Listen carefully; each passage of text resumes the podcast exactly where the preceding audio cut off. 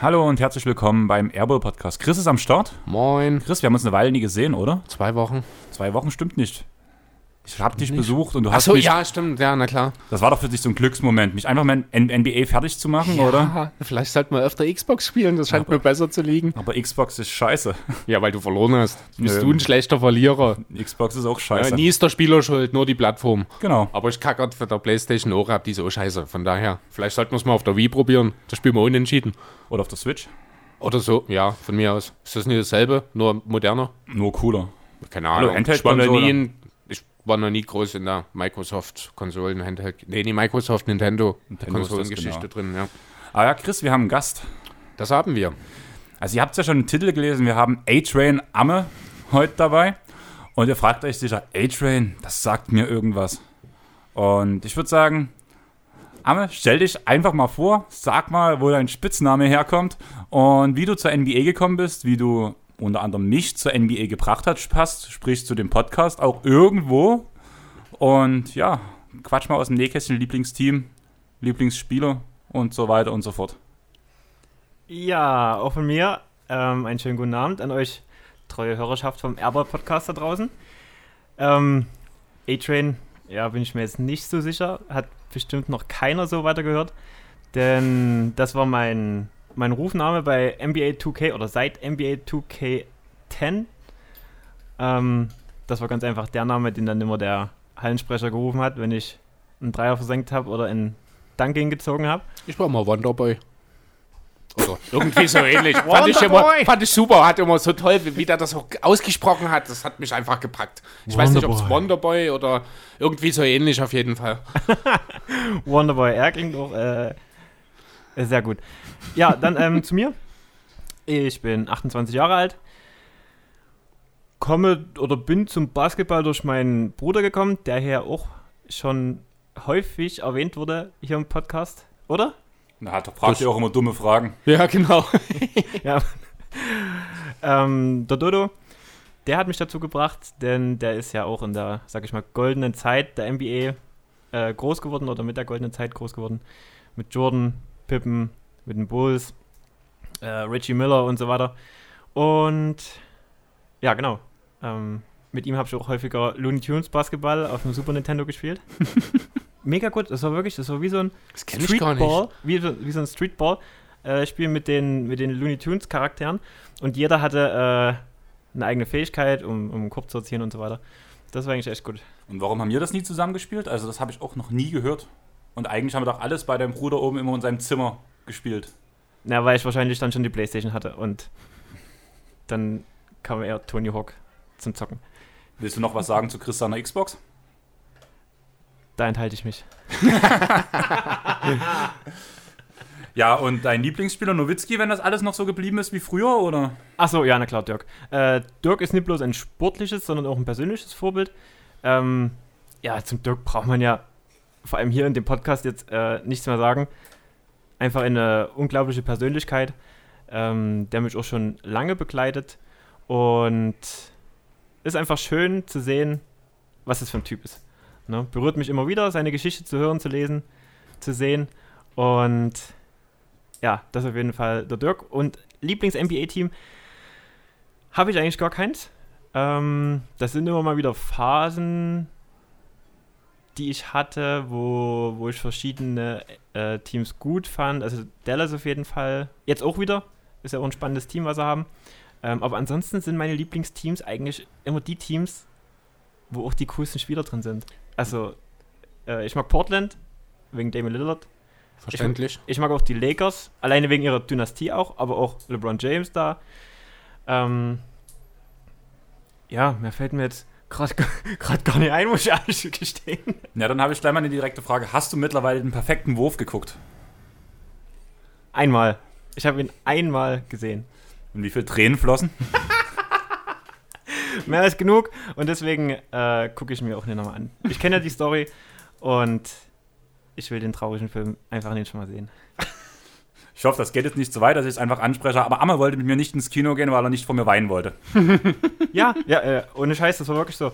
Ich, ich wusste ja schon, wie ich darauf reagiere, ähm, beziehungsweise weil mich die, der, der Championship-Sieg auch so mitgenommen hat. Man hat mitgefiebert, man hat es ihm einfach gegönnt. 2006 war natürlich ähm, auch ein blödes Jahr, ein blödes Ausscheiden gegen Miami. Und in dem Jahr bin ich auch wirklich dann intensiver NBA-Fan geworden, durch die Bravo Sport damals. Die habe ich immer gelesen und die haben wirklich sehr ausführlich auch berichtet über, über Dirk und seinen Playoff-Run. Und das war dann einfach so schön zu sehen, 2011, wie er das Ding holt und ja, mit was für einer, äh, also mit was für einem Team auch, die waren ja nun eigentlich die Underdogs gegen Miami, aber ja, das war wirklich sehr schön und hat mich halt auch berührt.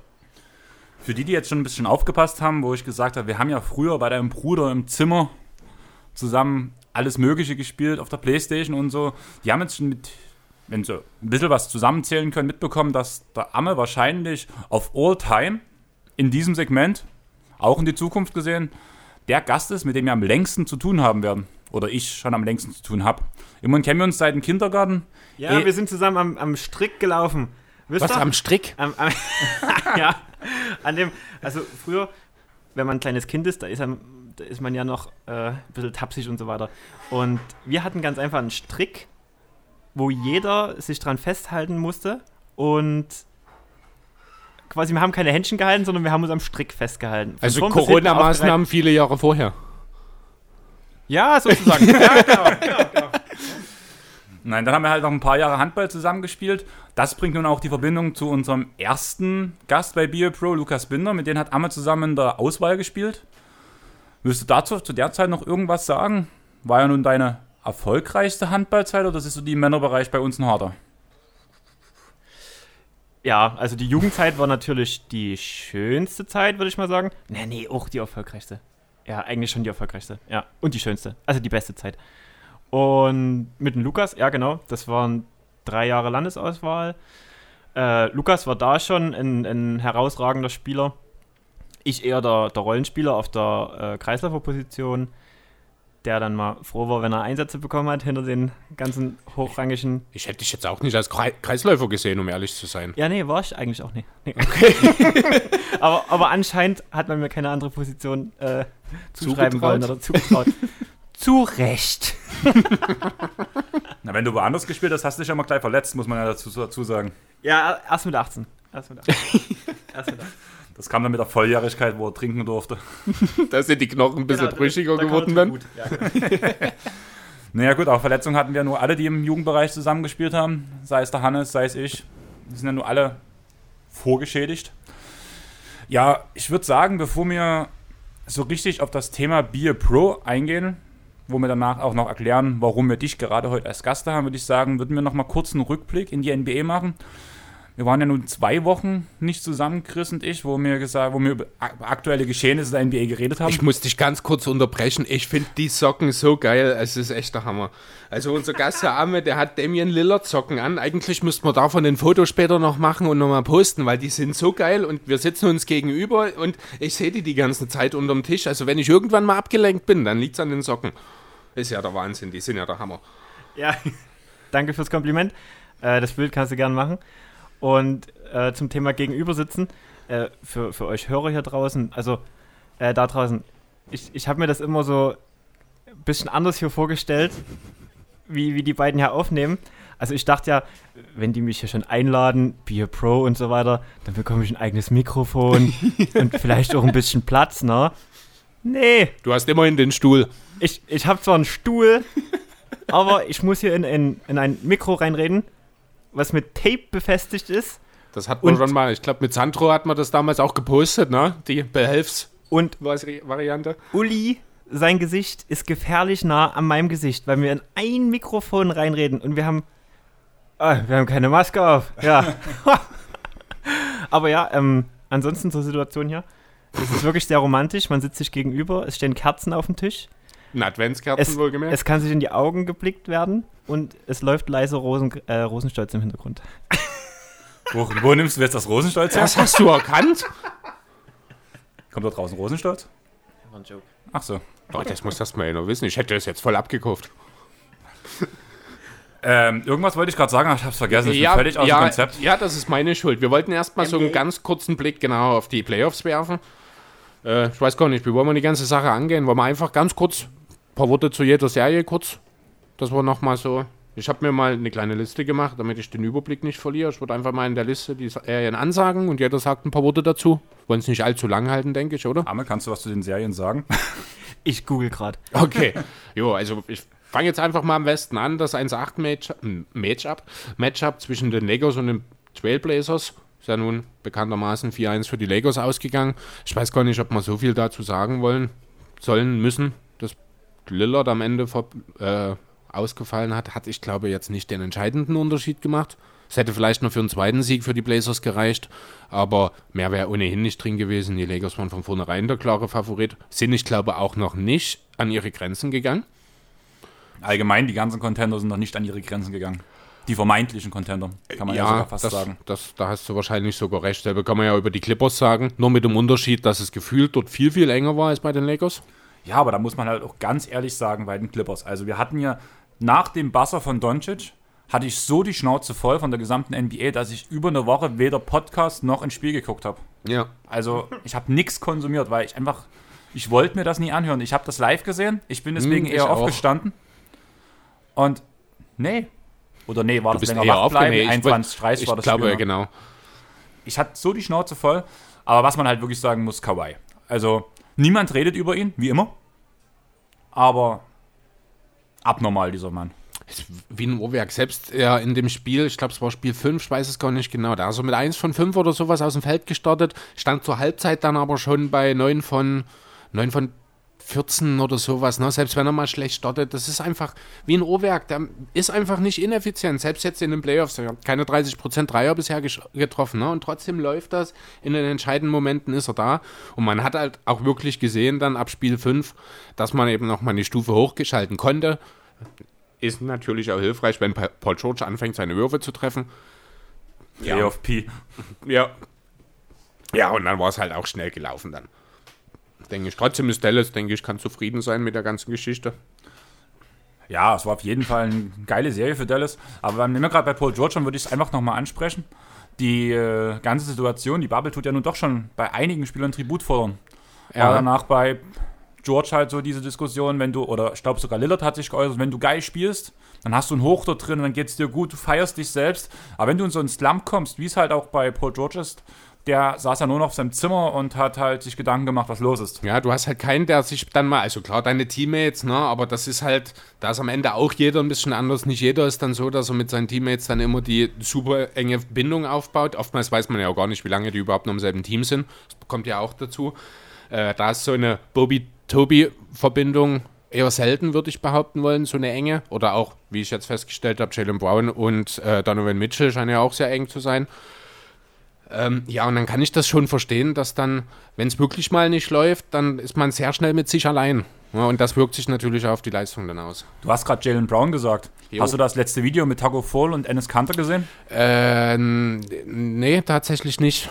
Die sind in den Pool in Disneyland gegangen und haben Taco vor Schwimmen beigebracht. Haben den so wie bei kleinen Kindern, haben dann Ennis Kanter und Jalen Brown links und rechts von Taco, haben den so gehalten und, und Taco bloß mit den Beinen so gesch- Und, und auf einmal war der Pool leer. Ja.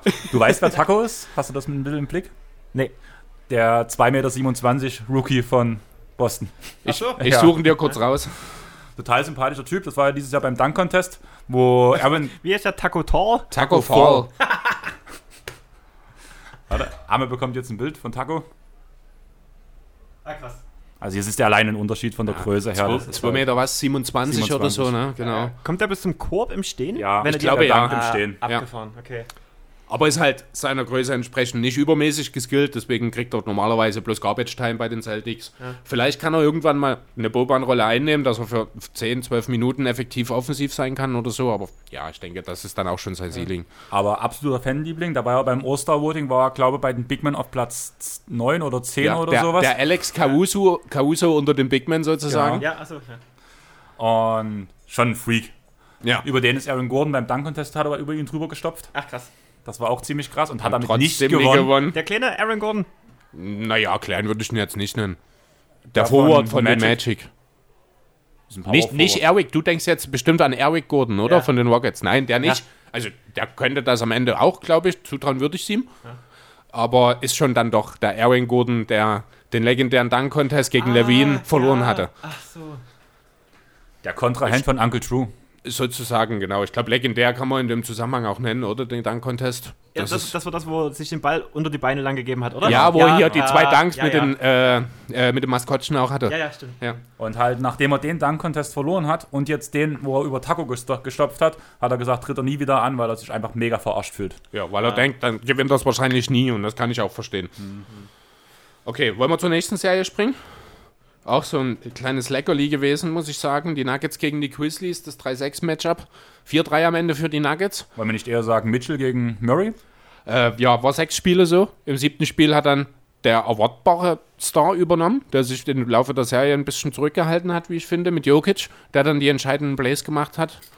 Aber auch, muss ich sagen, äh, clever von Murray an der Stelle, der äh, im Pick and Roll Jokic auch immer wieder gut einsetzen konnte. Ja, historisch die Geschichte. Mit Mitchell und Murray, zwei Spieler, die jeweils 50 Punkte einmal, also zweimal sogar aufgelegt haben. Gab es in der Form, glaube noch nie. Ich glaube, selbst Carter hatte nur ein 50-Punkte-Spiel damals 2001 gegen Iverson, wenn mich nicht alles täuscht. Da hat also eins gefehlt in dem Zusammenhang. Waren auch die meisten Punkte, die Kontrahenten dort äh, aufgestellt haben. Ja, Murray wie ein Flammenwerfer, ultra effizient.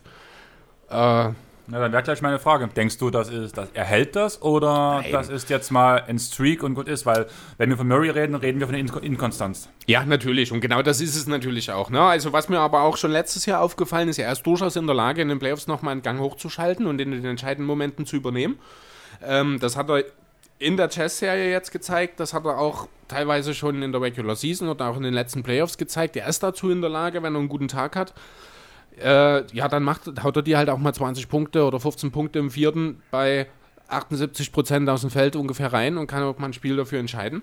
Dafür ist er immer gut, aber Aber wobei man sagen muss, dass die Abwehrreihen sich auf beiden Seiten nicht gut präsentiert haben. ja, da Also, muss ich ganz klar sagen, der Unterschied, warum jetzt die Nuggets und nicht die Grizzlies gegen die äh, Clippers antreten, heißt für mich Gary Harris. Der nämlich Donovan Mitchell ziemlich gut eingrenzen, einschränken konnte im letzten Spiel. Zumindest im Vergleich dazu, was vorher die Nuggets Guards machen konnten. Aber da ist halt auch keiner ein wirklich ausgewiesener Defensivspezialist. Dahingehend fand ich Harris den, die Rückkehr sehr wichtig, zumal Barton wahrscheinlich nicht mehr auftritt, äh, eins, ja, teilnehmen kann in den Playoffs, da schon davon ausgeht, dass gegen die Clippers Schluss ist. Ja, genau. Ansonsten, ja, also für Memphis natürlich unheimlich bitter. Äh, ich weiß nicht, ob du die Kameraeinstellung hast du bestimmt auch gesehen von Mitchell, wo er hier jubelnd schon mit ausgestreckten Armen dasteht. Du hast gerade Memphis gesagt. Ja.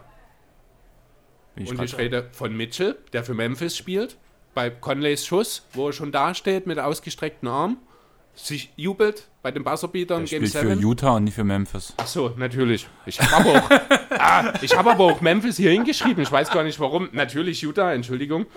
Äh, das war jetzt völlig daneben. Egal. Allem noch, natürlich, klar. Immer im. Äh, jedenfalls, wo er dann halt wirklich mit ausgestreckten Armen dasteht, Conleys Wurf verfolgt und das sah ja wirklich, wirklich gut aus. Ne, Ich habe ja auch gedacht, der geht rein. Und dann guckt er halt nur so zur Hälfte rein, rollt wieder raus und dann fällt er da zusammen, liegt auf dem Boden. War ein unglaubliches Symbolbild, fand ich auch, wie er dann dasteht.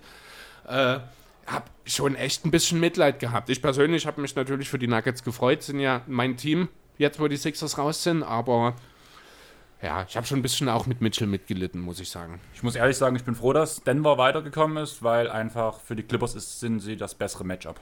Ich sehe da sowohl als auch nicht wirklich ein Problem. Ja, das langsamere Spiel von Jokic macht es den Clippers leichter. Aber wer von den Chess soll denn gegen die Clippers punkten? Mitchell. Ja, das hat ja nun schon gegen Utah nicht, äh, gegen Denver nicht geklappt. Das hat, Die gegen Serie- Denver, das hat gegen Denver nicht geklappt, dass Die Mitchell Serie zu gepunktet gewinnen. Hat. Ja, die das- Serie das zu vielleicht. gewinnen mit Mitchells Punkten, ne?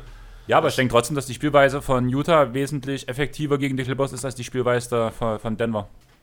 Weiß ich nicht, glaube ich nicht, keine Ahnung. Kann schon sein.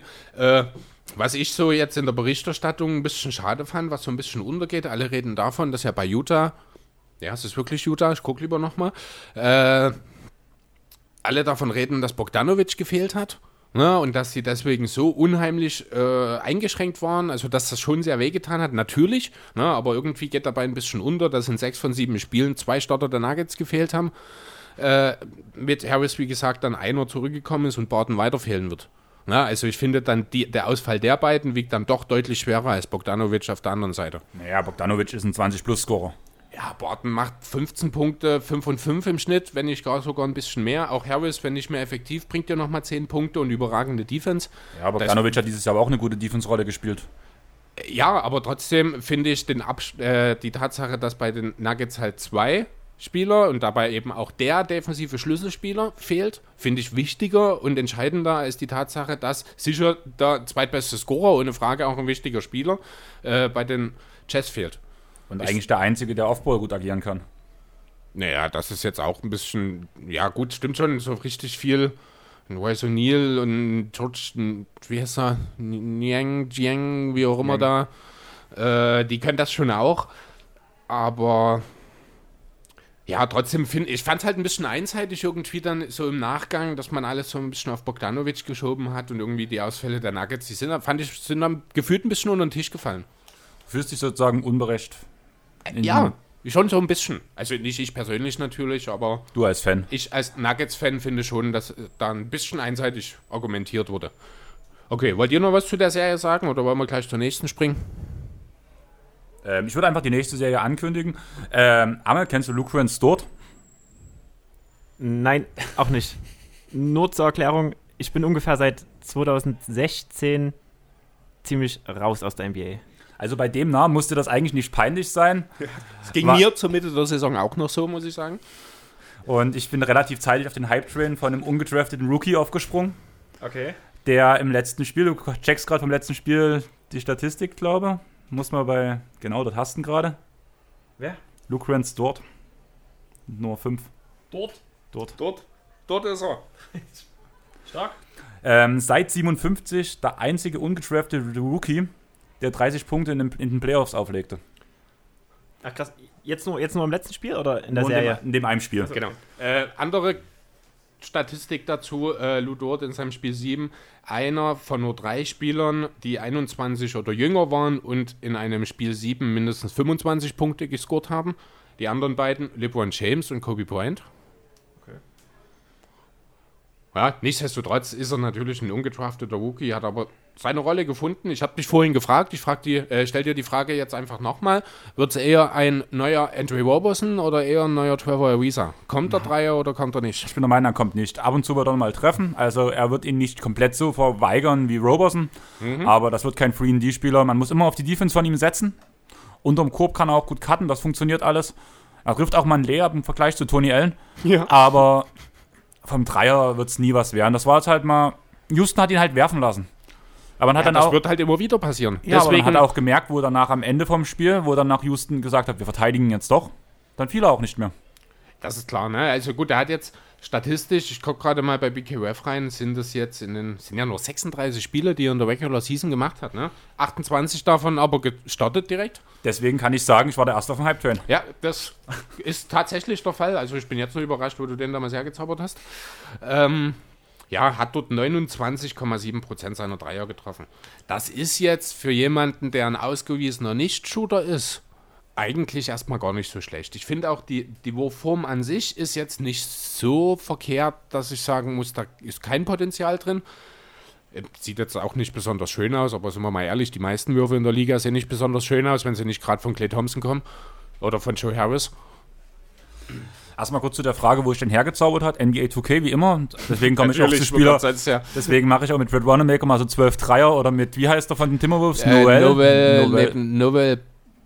Ah, ich weiß den Vornamen nicht mal. Noel oder so ist er mit Nachnamen. Von den Timberwolves war der. Genau, ne? auf jeden Fall, wenn ich mit Chris mit irgendwelchen Teams spiele, mit denen ich sonst nie spiele, dann habe ich immer irgendeinen so einen Bankspieler, der aus irgendeinem Grund alles trifft. Jo. Immer, ja. immer der 10., 11., 12. Spieler in der Rotation, da schießt, mich, schießt mir dann die Lichter aus. Ja. Und so war das mit dort auch. Ja. so habe ich den kennengelernt. Das war, glaube ich, aber gegen Sandro, wo ich in Leipzig war. Kann sein, das weiß ich. Also gegen mich hast du, ich glaube, mit dort noch nicht so aufgetrumpft. Naja, wenn ich gegen dich spiele, nutze ich halt eher die Clippers-Spieler, mit denen ich halt eingespielt bin. Mit mhm. Chris Paul, SGA und Gallo. Haben ja auch alle drei eine richtig gute Runde gespielt, sage ich mal so. Jo. Auch wenn SGA am Anfang ein bisschen gestruggelt hat, habe ich in der Bubble, im Bubble Report ja auch vorher gesagt, dass der nicht so gut in Playoffs weiter performen wird. Dafür war Schröder umso besser. Ja, allerdings. Hat nochmal unterstrichen, dass er vielleicht eine Chance auf den Six Man haben sollte. Ich weiß gar nicht, Das ist der Einzige, der noch nicht vergeben ist, oder? Mittlerweile? genau. Ne? Jamoran, wir können es ja mal ganz kurz der Vollständigkeit halber, was wir jetzt noch nicht hatten, Jamoran, Rookie of the Year, hat bis auf eine Stimme alle First Place Votes bekommen. Einer hat Zion gekriegt, ich weiß nicht, welcher Trottel das war, aber der sollte nächstes Jahr nicht nochmal wählen. Naja, wenn man halt 15 Spiele spielt, kann man schon mal Rookie of the Year werden. Ja, natürlich. ähm, ja, was hat man noch? Den Coach of the Year hat man, Most Improved, Nick Nurse und Brandon Ingram entsprechend. Janis, ach, der MVP fehlt auch noch natürlich, aber Janis Defensive Player wird auch den MVP bekommen. Bin ich Executive, ziemlich, ja. Kann eigentlich auch nur, Sam Presti. ja.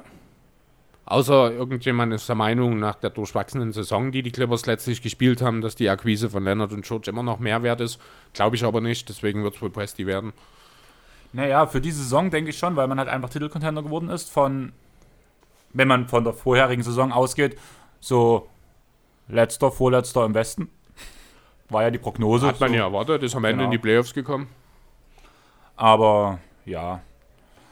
Wollen wir noch was jetzt? Also Houston OKC, wie gesagt, dort mit einer guten Serie. Chris Paul hat ist für mich der Spieler der Playoffs bis jetzt, muss ich sagen. Überragende Übersicht. Also was da für eine Energie in die Serie gesteckt hat, einfach wenn man halt überlegt, Westbrook und Paul werden getradet. Was der aus diesem Team rausgeholt hat und auch in den Playoffs, das ist so abnormal. Und Ja. vor allem Westbrook. Wenn man überlegt, dass Houston, äh, OKC hat zwei Picks bekommen, zwei Pick-Swaps und Chris Paul und Houston hat nur Westbrook bekommen. Also, da wären wir wieder beim Executive of the Year.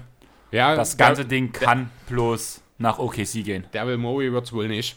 Äh, trotzdem würde ich jetzt die Rolle von Westbrook in dieser Serie natürlich noch nicht überbewerten. Er hat nur zwei Spiele gemacht nach der doch etwas längeren Verletzung. Äh, man merkt, Russell Westbrook wird alt. Ne, der Mr. Eisenmann, der eigentlich nie verletzt war, jetzt eigentlich so in den letzten drei, vier Jahren immer wieder ein bisschen was gehabt. Was hat denn er gehabt? Äh, ich weiß es gar nicht genau, um ehrlich zu sein, was es war. Ich schüttel bloß mit den Schultern. Ich weiß es auch gerade nicht. Ja, Willst du gucken oder? ich, ich kann mal kurz schauen. Du kannst ja ansonsten schon mal, wir können mal in den Osten springen. Äh, ja, willst du was zu Bucks gegen Orlando sagen? Oder ihr? Ja, haben wir ja eigentlich schon drüber geredet, über dieses eine, was halt überraschend war, dass halt Orlando einen Sieg geholt hat. Was soll man dazu sagen? Es war halt eine eindeutige Serie. Es war mehr. Naja, das Pferd springt halt bloß so hoch, wie es muss, kann man ganz ehrlich sagen. Also die Spieler waren knapper als erwartet. Aber trotzdem hatte man nie das Gefühl, dass Orlando überhaupt irgendeine Chance hatte, muss man ganz ehrlich sagen. Zumal ja Aaron Gordon und Jonathan Isaac eh ausgefallen sind. Und mit Isaac nur der beste Verteidiger fehlte. Wahrscheinlich auch der einzige Verteidiger, der Jannis irgendwie einschränken könnte. Ja, äh, da wir gerade, mir fällt es gerade ein, ich schaue jetzt einfach mal kurz den Namen Mobamba rein, äh, weil ich das relativ interessant finde. Der ist ja jetzt die nächsten Monate wahrscheinlich raus. Konsequenz sind äh, die Nachwirkungen der Covid, also des Coronavirus. Ja, da war ich jetzt selbst auch überrascht. Also das, äh, wie haben die Ärzte so ungefähr gesagt, es ist jetzt nichts Wildes, also nichts, was ihn in irgendeiner Form langfristig einschränken wird. Aber es wird eine Weile dauern, bis das alles aus seinem Körper raus ist sozusagen. Also man hat von einigen Monaten gesprochen. Ich denke, möglicherweise wird es für die komplette nächste Saison oder zumindest bis Februar, März, denke ich, ist er raus. Na, und das einfach nochmal als Folge des Coronavirus. Äh, vielleicht einfach auch nochmal ein weiteres Beispiel dafür, dass das eben nicht nur irgend so 0815 Zeug ist. Ne? Aber bist du dir sicher, dass er so lange ausfällt? Es wurde so War- gesagt. Also ich habe die Berichte so gelesen. Das, na, die Aussage der Ärzte war, dass, da- dass, dass die Nachwirkungen ein Konditionsproblem durch das Coronavirus sind. Ja, klar, Was? aber nicht nur an sich, äh, also es ist noch irgendwas in seinem Kreislauf. Ne? Es ist noch nicht raus. Und das äh, kann natürlich äh, letzten Endes Konditionsprobleme zur Folge haben, aber bis dieses Problem behoben ist, das ist eben der Punkt, äh, das dauert eben. Ne? Also er wird seine Kondition quasi nicht wieder erlangen, solange das noch in seinem Kreislauf ist. Und das dauert eben Monate. So, zumindest habe ich äh, die ganze Geschichte verstanden und zumindest so für mich mitgenommen. Es kann natürlich auch sein, dass dass, es, dass ich es einfach falsch verstanden habe, kann, kann ich jetzt nicht ausschließen. Äh, für mich jedenfalls war es so. Willst du noch was zu der Serie sagen? Äh, nicht unbedingt. Dann würde ich jetzt zu meiner Lieblingsserie springen. Philadelphia gegen Boston. Ja, das war auch eine tolle Serie. Habe jede Menge Spaß gehabt dabei. Ja, wo fehlt's? Was funktioniert nicht und wie geht's jetzt weiter? Haben wir wirklich genug Zeit dafür? Äh, ich höre jetzt übrigens auf, nach der Verletzung von Russell Westbrook zu suchen. Habe es jetzt auf die Schnelle nicht gefunden. Ähm, ja, was fehlt? Ein System. Der Einsatz in der Defense hat lange Zeit gefehlt. Ein bisschen Kondition bei Embiid. Ein bisschen mehr Shooting drumherum. Ja, und jetzt ja natürlich auch ein Coach. Wenn auch, so wie ich heute gelesen habe, wahrscheinlich nicht mehr lange. Was mich überraschen würde, denn diese Woche, äh, beziehungsweise habe ich heute oder gestern, also wir nehmen Freitagabend auf, ich glaube, das haben wir noch nicht erwähnt, äh, habe ich jetzt gelesen, dass man wohl relativ nah schon beieinander ist, um einen Vertrag mit Taiwan Lu abzuschließen. Dein Ernst? Ich habe keine Ahnung, wie viel dran ist. Ne? Also da finde ich ja sogar noch die, was wir letzte Woche, glaube ich, gelesen haben, mit Jason Kidd sogar interessanter. Äh, Finde ich nach wie vor auch, muss aber auch ehrlich sagen, äh, ich kann Tyron Lu nicht wirklich einschätzen. Ne? Irgendwie so in der öffentlichen Meinung ist er entweder in Philadelphia er der, der vor 19 Jahren äh, ja, den Iverson overstepped hat, sage ich mal. Ne? Für alle anderen ist er derjenige, der von LeBron James zu einem Titel geführt wurde. Ich weiß nicht, was Tyron Lu wirklich drauf hat. Aber ganz ehrlich, also wenn er die Chancen bekommt und danach scheint es aktuell auszusehen, dann hat er sicherlich ein Konzept. Und dann bin ich an der Stelle natürlich erstmal der Letzte, der sich negativ dagegen äußert, zumal ich auch nicht wirklich eine brauchbare Alternative habe, wo ich jetzt sage, das ist Arsch auf Eimer mäßig, das passt, das muss sein. Ja, aber sind wir doch mal ehrlich, wo ist Lu derzeit? Na, der ist Assistant bei LA, Ja, bei meinen Clippers. bei den Clippers. Merkt man ne? was davon? Also selbst ich, wenn ich in, mein, in den internen Kreisen der Clippers, wo man immer was von Mike Wood und allen anderen gehört hat. Man hört nichts von Lu, man weiß gar nicht, also mal blöde gesagt, außer dass er neben Doc sitzt, merkst du von ihm nichts. Aber ist das nicht bei den meisten Assistant Coaches so? Ja, bei den, Hörst du, schon- was von Jason Kidd bei den Lakers? Hörst du Ich was bin von ja auch kein Chris Fleming? Lakers-Fan. Ich bin auch kein Lakers-Fan und ich bin auch kein Bulls-Fan. Ja, aber also du weißt, was ich meine. Also, Ja, aber ich habe gerade den Vergleich gebracht mit Mike Wood, wurde viel über, über die Defense-Arbeit, die Mike Wood leistet und über, der, über das Shooting, was er tut. Macht er Shooting-Training und Defense-Training Mike Wood bei den Clippers? Oder hat es gemacht, besser gesagt. Und das hast du auch aktiv mitbekommen immer in den Gruppen, aber über Ty Lue wird einfach null geredet. Ja, vielleicht, weil auch einfach nach wie vor niemand so richtig in der Lage ist, das einzuschätzen, was er kann. Ne? Also ich kann es auch selber gar nicht. Ein Name, der häufig genannt wurde in letzter Zeit, ist äh, Jay White gewesen bei den, Le äh, bei den Lexers, bei den Sixers. Äh, das ist der Head Coach von Villanova, dem äh, College-Team gleich um die Ecke sozusagen. Der hat sich aber diese Woche sehr deutlich dazu geäußert, dass er dort bleiben möchte. Ja, und dann sind dann die typischen Namen. Über Kid haben wir kurz geredet. Mark Jackson könnte vielleicht auch eine Idee sein. Atkinson. Sehe ich überhaupt nicht in Philly. Also das habe ich jetzt auch, ich glaube, Matt bei Talking the Game hat ihn jetzt auch in die Verlosung mal mit reingeworfen. Ähm, Philly ist nicht das Team für ihn, das hat man schon ein paar Mal. Das ist eher jemand, der aus einem jungen Team äh, mit Talent ein gutes Team macht und dann an einen Contender-Coach übergibt. Also im Grunde dasselbe wie Brett Brown, nur mit einer anderen Idee. Äh, deswegen sehe ich ihn einfach in der Phase nicht in Philadelphia. Ja, und dann sind da nicht mehr so viele übrig. Von daher, ja, warum nicht, wenn Tailur, wenn der, wenn er Elton Brand überzeugen konnte und alle anderen, dann soll er seinen Versuch haben. Letzten Endes braucht es irgendjemanden, der in der Lage ist, aus dem Duo Embiid und Simmons, und damit werden wir in die nächste Saison gehen, wenn kein Godfather-Angebot kommt, äh, ja, dann muss er sehen, dass er die beiden effektiv zusammenstellen kann. Wenn er das nicht schafft, ist er vielleicht auch schon schnell wieder Geschichte. Was hältst du von den Gerüchten ähm, Embiid zu den Heat? Ähm, wenn es. Ihr habt, ja, ihr habt ja Erfahrung mit Trades mit den Heat in der Offseason und so, also Ja, es war aber ein Sign Trade, das ist ja was anderes. Äh, ja, wenn du, wenn das Gegenangebot stimmt, also wenn ich einen Center im Gegenzug gegen Embiid haben wollte, dann wäre Bam Adebayo definitiv ganz oben auf meiner Liste mit dabei, weil er eben so vieles mitbringt. ja, aber danach hast du noch weniger Shooting mit Bam, als es Embiid schon bringt. Das ist der andere Punkt, ne? Das ist, ich hatte jetzt auch in der Sixers Nations Gruppe eine Diskussion, da war, ich glaube, die Trade-Idee war Capella, Hunter und Huerta gegen Embiid. So ungefähr habe ich gesagt, sehe ich überhaupt nicht. Capella ist ein Pick-and-Roll-One-Trick-Pony, da nimmt äh, Simmons letzten Endes noch mehr Platz weg. Huerta und Hunter würden, sind redundant auf dem Flügel, finde ich. Deswegen, äh, ja, eigentlich brauchst du entweder brauchst du einen Center mit Range. Theoretisch hast du den im Kader in Al Horford. Ob das jetzt unbedingt in seinem Alter und alles noch funktioniert als Starting Center, wenn man wirklich sich dazu entscheidet, den Beat abzugeben, was ich nicht glaube, äh, ist nochmal eine andere Geschichte. Oder du nimmst eben den Weg und sagst, du machst aus Simmons einen äh, Alltime, nee, nicht Alltime, sondern einen Vollzeitfünfer. Ja, ein Point Center sozusagen, der eben auch mal aufbaut. Also das große Problem ist ja, Simmons ist nicht mehr effektiv, effektiv, wenn er den Ball aus der Hand gibt. Daran muss er arbeiten. Das ist der Punkt, wo der neue Coach ran muss. Und ja, da muss man sehen. Ich will mich jetzt auch nicht unbedingt hier äh, totreden an der Serie. Ich habe mich genug drüber geärgert. Äh, ganz kurz vielleicht noch, also dass Brett Brown jetzt gegangen ist, halte ich für den richtigen Weg. Finde es aber unheimlich unfair, wie mit Brett Brown öffentlich umgegangen ist, auch gerade in den Sixers-Fanbases. Der Junge ist sieben Jahre in Philadelphia gewesen, der die dunkelste Zeit der Franchise mitgemacht, ohne zu meckern, hat immer seine Arbeit getan. Er ist einfach jetzt in der Phase, in der Philadelphia ist, wo man Contender sein will, der falsche Coach. Weil er nun mal kein Contender-Coach ist, sondern jemand, der einen Rebuild leiten kann und ich bin mir sicher, er wird wieder ich denke eher, dass er wieder zurück zum College geht. Ich sehe ihn jetzt nicht unbedingt mehr in der NBA, wenn ich ehrlich sein soll. Äh, aber er hat eine super Arbeit gemacht über die ganzen Jahre. Es war jetzt einfach an der Zeit. Das wollte ich nur noch mal loswerden. Ansonsten reicht mir, ich glaube, jetzt auch das über die Sixers. Dann springen wir die nächste, direkt zur nächsten Serie. Wir haben gerade schon die Heat angesprochen. Die haben sich ja gegen die Pacers eindrucksvoll durchgesetzt. Kann ja. man so sagen, würde ich sagen. 4-0, es war.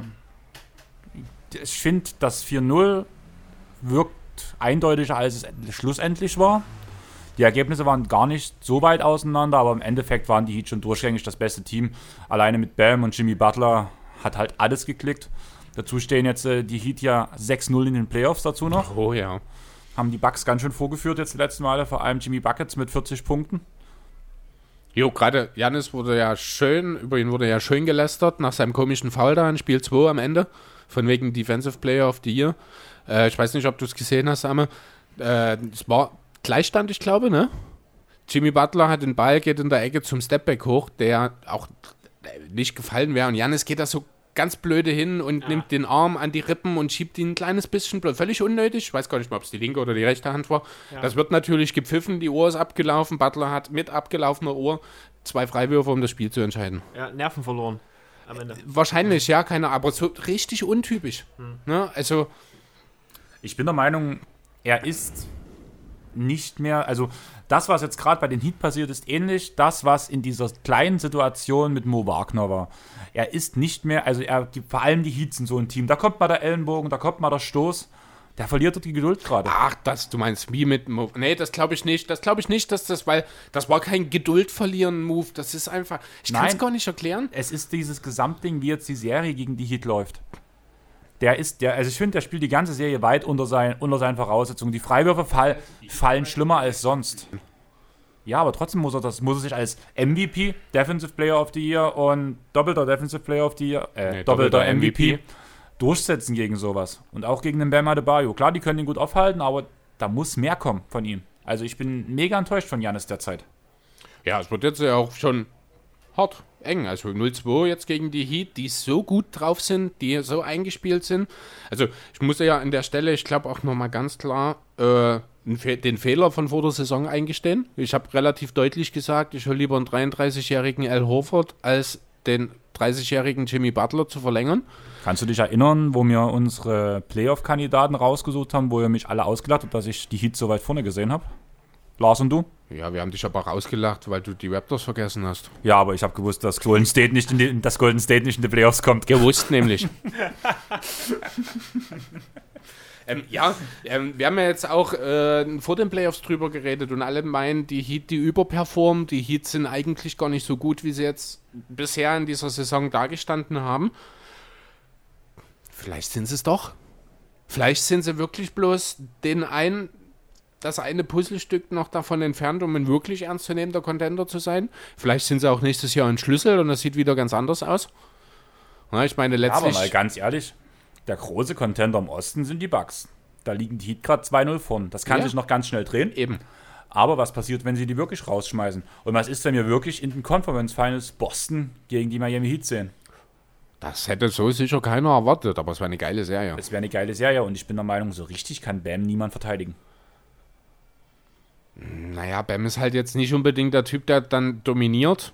Ja, aber die müssen sich auf ihn trotzdem konzentrieren und dann ist der derjenige, der die aber- Bälle so krass verteilen kann auf die richtigen Positionen, auf einen, auf einen Tyler Harrow, auf einen Duncan Robinson, die, die mit den Dreiern momentan, also vor allem Harrow, was der für einen Playoffs spielt, Ja. so abnormal. Robinson noch ein bisschen drunter, aber einfach, einfach da, weil es daran liegt, dass alle sich auf Robinson konzentrieren und Harrow macht, reißt das Ding einfach. Weil er halt auch ein bisschen selber mit dem Ball umgehen kann. Das ist zum Beispiel eine Sache, die würde Duncan Robinson nochmal richtig gut tun, wenn er sich hier und da mal selber einen Wurf kreieren könnte. Da halt irgendwo, und ich denke, wenn das jetzt nicht gegen die Bugs passiert, und ich glaube, hier müssen wir schon auch ein bisschen über Mike Budenholzer, denke ich, reden, dass da der Plan nicht läuft. Ne, dass man vielleicht doch mal einen Plan B braucht, weil das ist ja jetzt letztes Jahr schon so gewesen. Das ist mit den Hawks damals schon so gewesen. Ich habe das Gefühl, das ist dieses Jahr sogar noch schlimmer als letztes Jahr. Jetzt ist vielleicht Mike Budenholzer wirklich nur ein Regular Season Coach? Ne, ähm, ja, äh, worauf ich hinaus wollte, genau, sollte es wirklich dann äh, zu den, für die Conference Finals reichen für die Heat und dann spielt es für mich erstmal eine untergeordnete Rolle, ob es dann gegen Toronto oder gegen Boston geht, sieht es ganz anders aus, weil beide Teams über so überragende Flügelverteidiger verfügen, dass sie den Dreier den Heat wegnehmen können. Und die Heat ohne Dreier sind reduziert auf Jimmy Butler, der kreieren muss. Weil du hast keinen anderen, der mit dem Ball, euer Goran Dragic natürlich, der auch überragende äh, Playoffs spielt. Ähm, aber das reicht dann an der Stelle nicht mehr. Deswegen sehe ich die Heat, selbst wenn sie gegen die Bucks gewinnen, immer noch als Außenseiter in den Conference Finals. Wenn es dazu kommt. Ich will mich in der Serie nicht festlegen. Irgendwie bin ich bei den Heat, aber irgendwie sagt der Kopf Bugs. Das, Aber- ist, das kann halt auch unheimlich trügerisch sein, dieses 2-0. Ist so ein bisschen auch wie bei äh, Denver gegen Utah, dieses 3-1. Das war ja auch unheimlich trügerisch. Eigentlich hätte es auch gar nicht so wirklich 3-1 stehen sollen, finde ich. Es hat sich auch nie wie so eine Serie angefühlt. Deswegen habe ich auch nie wirklich Sorgen gehabt, dass hier die Nuggets rausfliegen. Also zumindest nicht vor Spiel 7. Da kann dann natürlich alles passieren. Äh, was habe ich dir früh bei Frühschicht gehabt? Was habe ich dir früh geschrieben? Haben die nur ein halbes Spiel gespielt? Ja, 80 zu 78. Ich wach früh auf, check den Boxscore, nachdem dort das letzte Spiel gefühlt 180 zu 195 ausgegangen ist. Ja, war dann so meine erste Reaktion. Was? 80, 78? Haben die bloß ein halbes Spiel gespielt? Ach, das war das letzte Spiel, oder? Das war das Spiel 7 Ja. dann, genau, wo dann, halt wirklich die Defense in den Vordergrund kam, nachdem halt die sechs Spiele vorher quasi nur Shootouts waren. War auch eine große Überraschung für mich, als ich aufgewacht bin. Ich würde sagen, wir springen jetzt nochmal in die letzte Serie und danach kommen wir zu unserem Hauptthema heute, warum wir Am überhaupt da haben. Oder Jo. was sagst du? Kann man tun. Raptors? Äh, ja, gegen Brooklyn damals auch das letzte Mal schon. Die waren ja schon damals relativ weit. Das war jetzt auch keine große Überraschung. Sweep. Das, nee, Sieg? 4-1. 4-1. Auch dort hat der Brooklyn Spiel 1 gewonnen. Toronto gewinnt doch kein Spiel 1 einer Serie. Das ist doch Vor Tradition. kurzem haben wir noch gesagt, Toronto gewinnt keine Playoff-Serie. Naja, das ist schon ein paar Jahre her, dass wir das gesagt haben. Zwei. naja. Aber in der Zwischenzeit sind sie Champion geworden. Mit Kawhi. ja, und Danny Green. Äh, jo. Ich halte jetzt meinen Mund, was mir gerade durch den Kopf geht. Ja, wie gesagt, müssen wir gar nicht viel dazu sagen. Ich habe eher Sorgen, um ehrlich zu sein, wirklich äh, in, den, in der zweiten Runde jetzt gegen Boston. Äh, Siakam sieht immer noch nicht aus wie der, den man erwartet hat. Man hat jetzt einen absolut spektakulären Game-Winner gebraucht, um Game 3 zu gewinnen. Also Hut ab vor diesem Pass von Kyle Lowry, weil der muss auf einen Millimeter genau kommen und dann muss Anunoby auch noch mit einer halben Sekunde Zeit den Dreier loswerden. Da gehört viel dazu, aber es ist halt, das zeigt halt auch sehr deutlich, wie eng diese Serie ist und wie schnell es hätte eben auch. Und oh Mann, dieser Pass von Kemba zur Führung vorher oder zum Ausgleich, ich weiß die Punkte gerade nicht mehr genau, auf Daniel Theiss, dieser No-Look unter den Korb, Wahnsinn. Äh, es hätte halt genauso gut jetzt auch schon 3-0 stehen können, ne? Und da hätte sich keiner drüber beschweren können bei dem Ausgang. Ähm, ich, ja, wen, wen seht ihr von? Boston. Ja, ich auch. Also das ist Brad Stevens, der das für mich macht. Und ich bin der Meinung, auch wenn jetzt Hayward noch fehlt, oder noch eine ganze Weile fehlt, Ist denn überhaupt damit zu rechnen, dass er wiederkommt? Jetzt sie, glaube ich, gesagt. Okay. Als da die Aussagen war, dass die über oder die Hoffnung ist, dass die Verletzung sich mit dem, mit, der, mit dem Tod seines Kindes, mit der Geburt seines Kindes Verwechslungsgefahr. überschneidet hat. Und Also das Kind ist jetzt noch gar nicht geboren? das ist, das müsste demnächst kommen. Okay, weil selbst wenn, muss man ja danach, der wird ja nicht gleich danach wieder zurückkommen, sagen wir mal, bleibt Hat noch Schröder auch gemacht. Direkt, also so am selben Tag noch, oder? Nein, ein oder zwei Tage Oder? später. Ja, genau, ja, aber dann lass es mal zwei Tage später sein, bist du noch vier Tage in Quarantäne, bist du noch eine weitere Woche raus, ne? Ja, aber es ging ja eher um die Conference Finals, wo er wieder dabei sein sollte. Das kann natürlich sein. Das kommt dann, wie gesagt, also ich kenne jetzt den Termin nicht, wenn der in zwei Wochen ist, ist, aber das. Hast du eigentlich im Blick, dass Marcus Morris auch noch die Bubble verlassen wird? Nee, wieso? Wird Auch- er auch Vater? Er wird auch Vater. Tja, So bestimmt ein richtiges Arschlochkind. ja, das hatte ich auch gerade irgendwie im Sinn. Luka Doncic wird uns bestätigen, was wir da sagen. Hast du das mitbekommen? Die hatten Beef, oder? Äh, Ja, das hast du schön gesagt. Ja. Der hat, das gab War- zwei Szenen. Das war nett gesagt. Ja, also die eine Szene war in Spiel 5 oder 6, ne? Der ich Knöchel. halt sehen, Luca hat Ja, sich, ja, das habe ich hat sich am ja. Knöchel verletzt, Ja, ja, hab schon.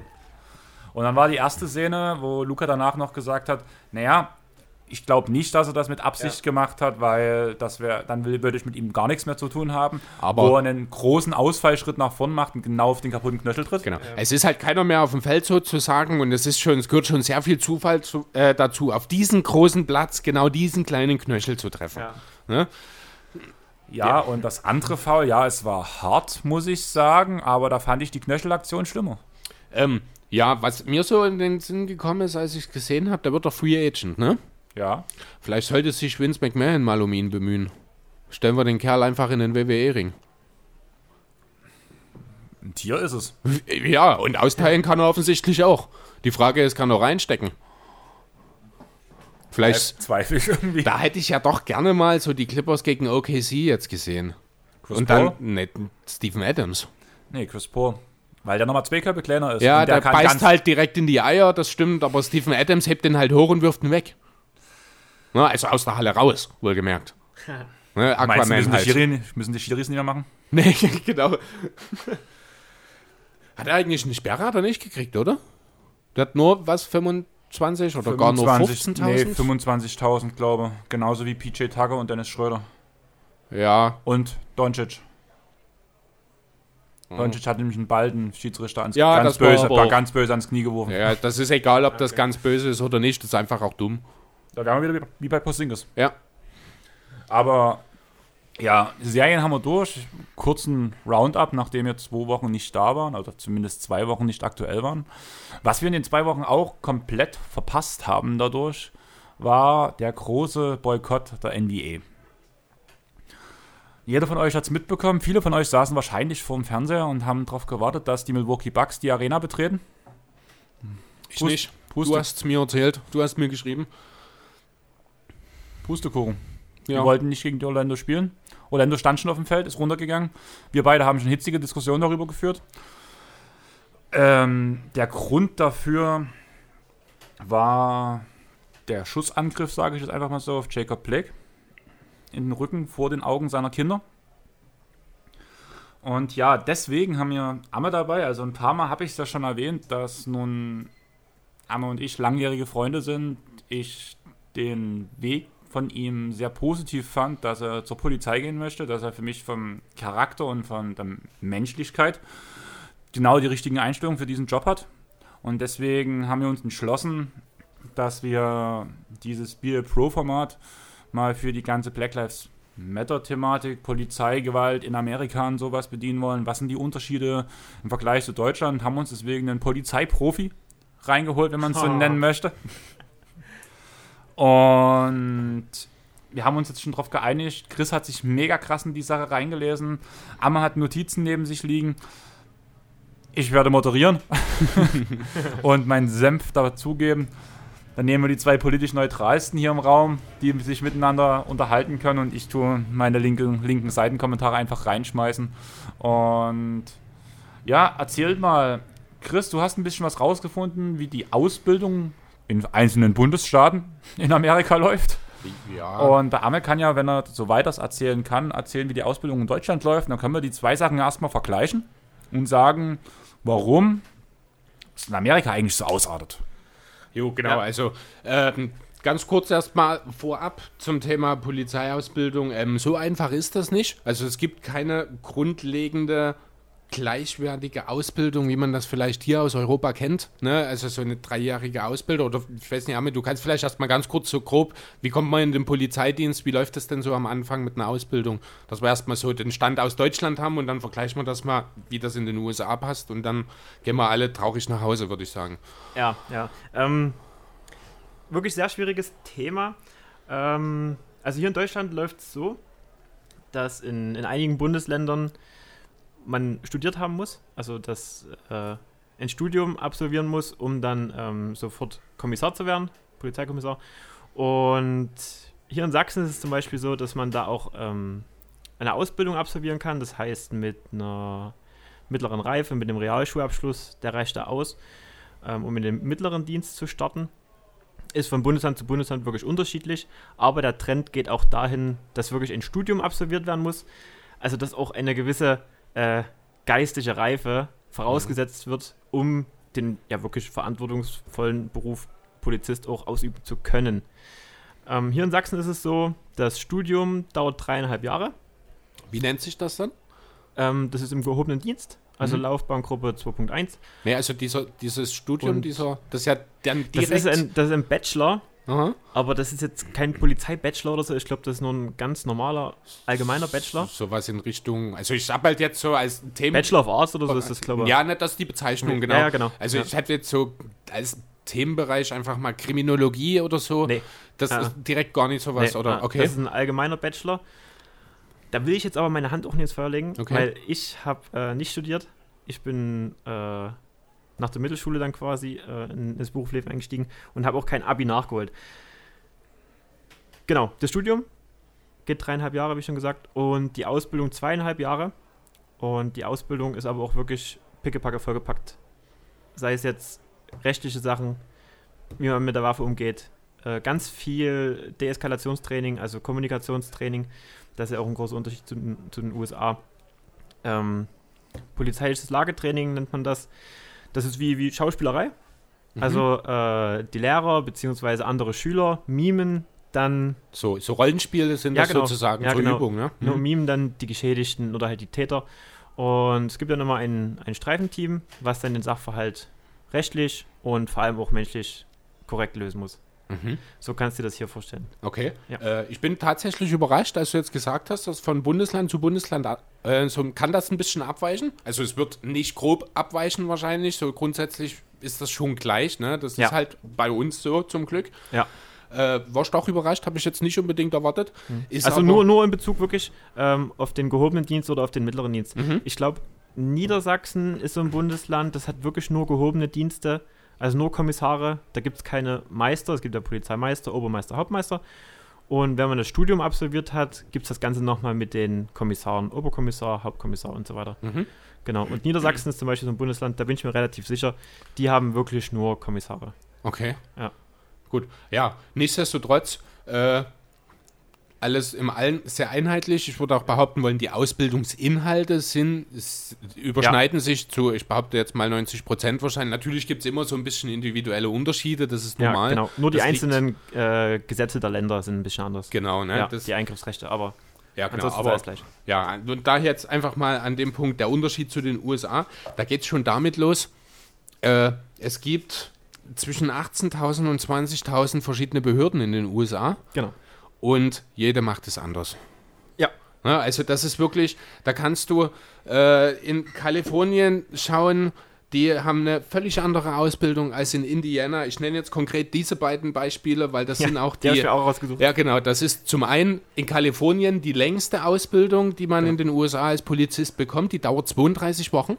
Das sind acht Monate. Ja. Ne? Das ist die längste Ausbildung. Das konträr, äh, konträr dazu in Indiana, das ist der Witz in Tüten. Also da fällt mir wirklich nichts anderes Ja, ein. Die, können so, die kriegen sofort eine Uniform, die kriegen Ja. sofort eine Marke und eine Waffe, können auf Streife gehen. Schon Ja. am ihrem ersten Tag, wenn sie sich dazu verpflichten, innerhalb des ersten Dienstjahres die notwendigen Schulungen nachzuholen. Genau, das ist, das ist so richtig hohl. Das ist der Wahnsinn. Da war ich auch sehr entsetzt, als ich das gelesen habe, weil du, du kannst ja keinen, keinen normalen Bürger, der nun überhaupt nichts von, von Recht und Ordnung, von den Gesetzen und so weiter weiß, beziehungsweise auch kein Feingefühl hat, wie man mit dem Bürger umgeht, ähm, was man in manchen Situationen lieber nicht machen sollte oder halt deeskalierend wirkend oder halt auch wirklich im Umgang mit der Waffe nicht so geschult ist, wie er sein sollte. Ja, weil, vor allem, wenn die ja, Ja. direkt einsteigen, ne? Das Ja, sind ja genau. am Ende, also gut, man muss Super wahrscheinlich dazu sagen, die, die sich in Indiana äh, für die Polizei bewerben, sind garantiert alles Leute, die schon mal eine Waffe in der Hand hatten und wahrscheinlich auch direkt mit ihrer persönlichen Waffe zum Bewerbungsgespräch gehen.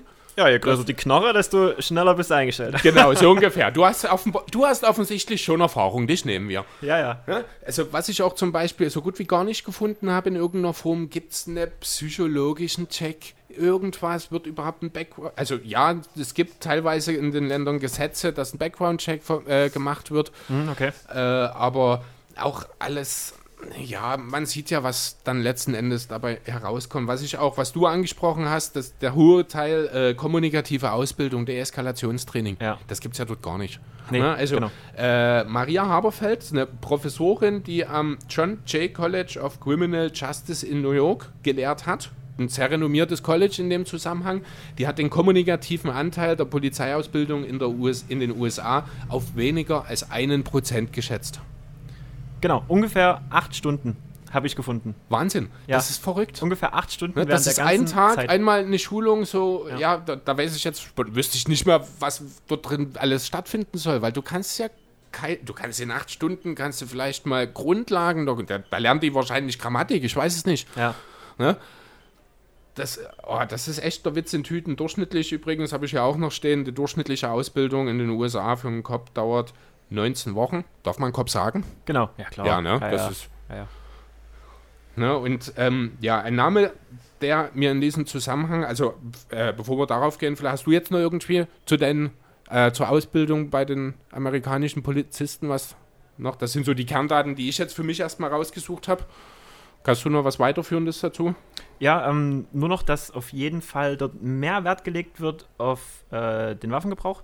Also die haben wirklich sehr viel Handlingstraining. Ähm, das bedeutet äh, Trockentraining mit der Waffe, also ohne geladene Waffe den Ziehvorgang üben, Mhm. ähm, dann natürlich im scharfen Schuss üben.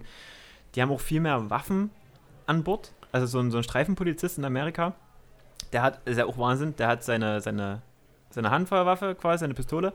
Dann hat er noch eine Mitteldistanzwaffe, eine AR-15 meistens. Aha. Ja. Äh, damit kannst du mit dem richtigen Visier, ich glaube, auf 200, 250 Meter schießen. Dann haben die ja noch eine Pumpgun einstecken.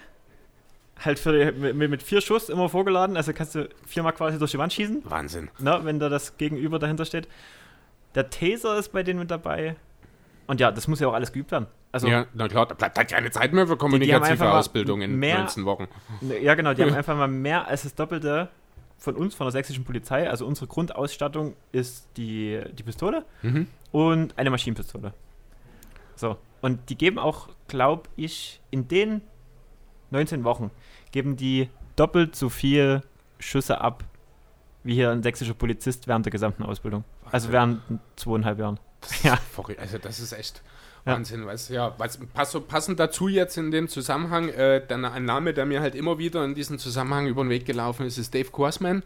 Äh, das ist so ein ja, landesweiter privater Ausbilder, Psychologe, hat bis 98 äh, an einer an der Militär, US-Militärakademie in West Point als Militärpsychologe doziert. Und ja, das ist halt, da wird viel von den allen möglichen, fast 18.000 bis 20.000 Behörden halt immer wieder als äh, Schulungsleiter sozusagen für die Polizisten gebucht. Äh, das Konzept, das er den beibringt dort, das nennt er Killerlogie, die frei übersetzt Wissenschaft des Tötens. Ja. Ja, äh, die Kurse nennt er Bulletproof Mind, das Kugel, der kugelsichere Verstand. Ähm, die Idee dahinter, und das, ich finde das Wahnsinn, ne, ist die Konditionierung der Polizisten zur Senkung der Hemmschwelle zum Töten. Also er bringt den Leuten bei, wie man tötet. Genau, beziehungsweise was man dann für ein Mindset an den Tag legen muss oder was äh, da in, in das- einem vorgeht. Genau, Genau. Ne? also die Ja. Verarbeitung alles, ne? aber wirklich komplett einfach nur, da ist nichts anderes, da ist auch null Deeskalationsmaßnahmen, Ja, genau. Kommunikation dabei. Dort geht es wirklich einfach nur darum, wie töte ich und wie komme ich gut damit klar. Ja, Ein Zitat aus einem Interview von 2005, wa- was konnte ich jetzt hier an der Stelle auch einfach nicht rauslassen. Töten ist nicht das Ziel, aber uns allen ist klar, dass es das wahrscheinliche Ergebnis ist. ja. Ne, das Traurig. ist Ist wirklich eine traurig. Aussage eines Menschen, der über die letzten 20 Jahre Tausende, wahrscheinlich Zehntausende Polizisten geschult hat in den USA, Mhm. der das Töten als das wahrscheinliche Ergebnis einer, eines Konflikts generell sieht.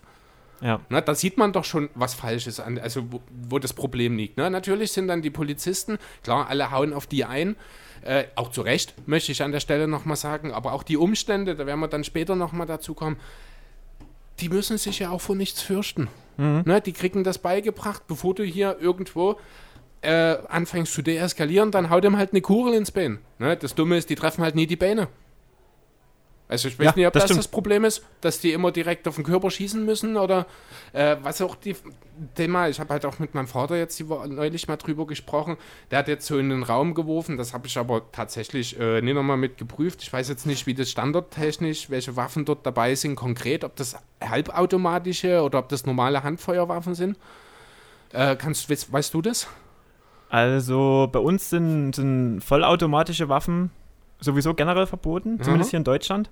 Aber ja, bei den Amis, die haben ja so lockere Waffengesetze. Mhm. Also ich kann mir schon vorstellen, aber da will ich meine Hand nicht ins Feuer legen, dass, dass es das da auch wirklich gibt bei den, bei den Behörden, bei der Strafvollstreckung. Ja, weil gerade halt so ein Fall, Jacob Blake, der da jetzt halt aufpasst. Na, Ja. Also für mich ist Ja. es halt, also ich kann es mir einfach nicht vorstellen, dass dort achtmal bewusst auf den geschossen wurde. Ich finde das fast schon, das ist zu viel, als dass man, also ich weiß, ich kann es gar nicht anders. Kein, kein Mensch mit gesundem Menschenverstand verirrt achtmal auf jemanden ein. Also das funktioniert einfach für meinen, also vielleicht ist mein Verstand da auch begrenzt, keine Ahnung. Also in meinem Kopf geht das einfach nicht. Deswegen ist halt auch die Frage, wobei man sich da wieder fragen muss, bei der intensiven Waffenausbildung, die die bekommen, wie können die dann eine potenziell halbautomatische Waffe nicht im Griff haben? Ne? Andererseits ist man natürlich in solchen Situationen auch nervöser, wahrscheinlich, als wenn du ganz normal unterwegs bist.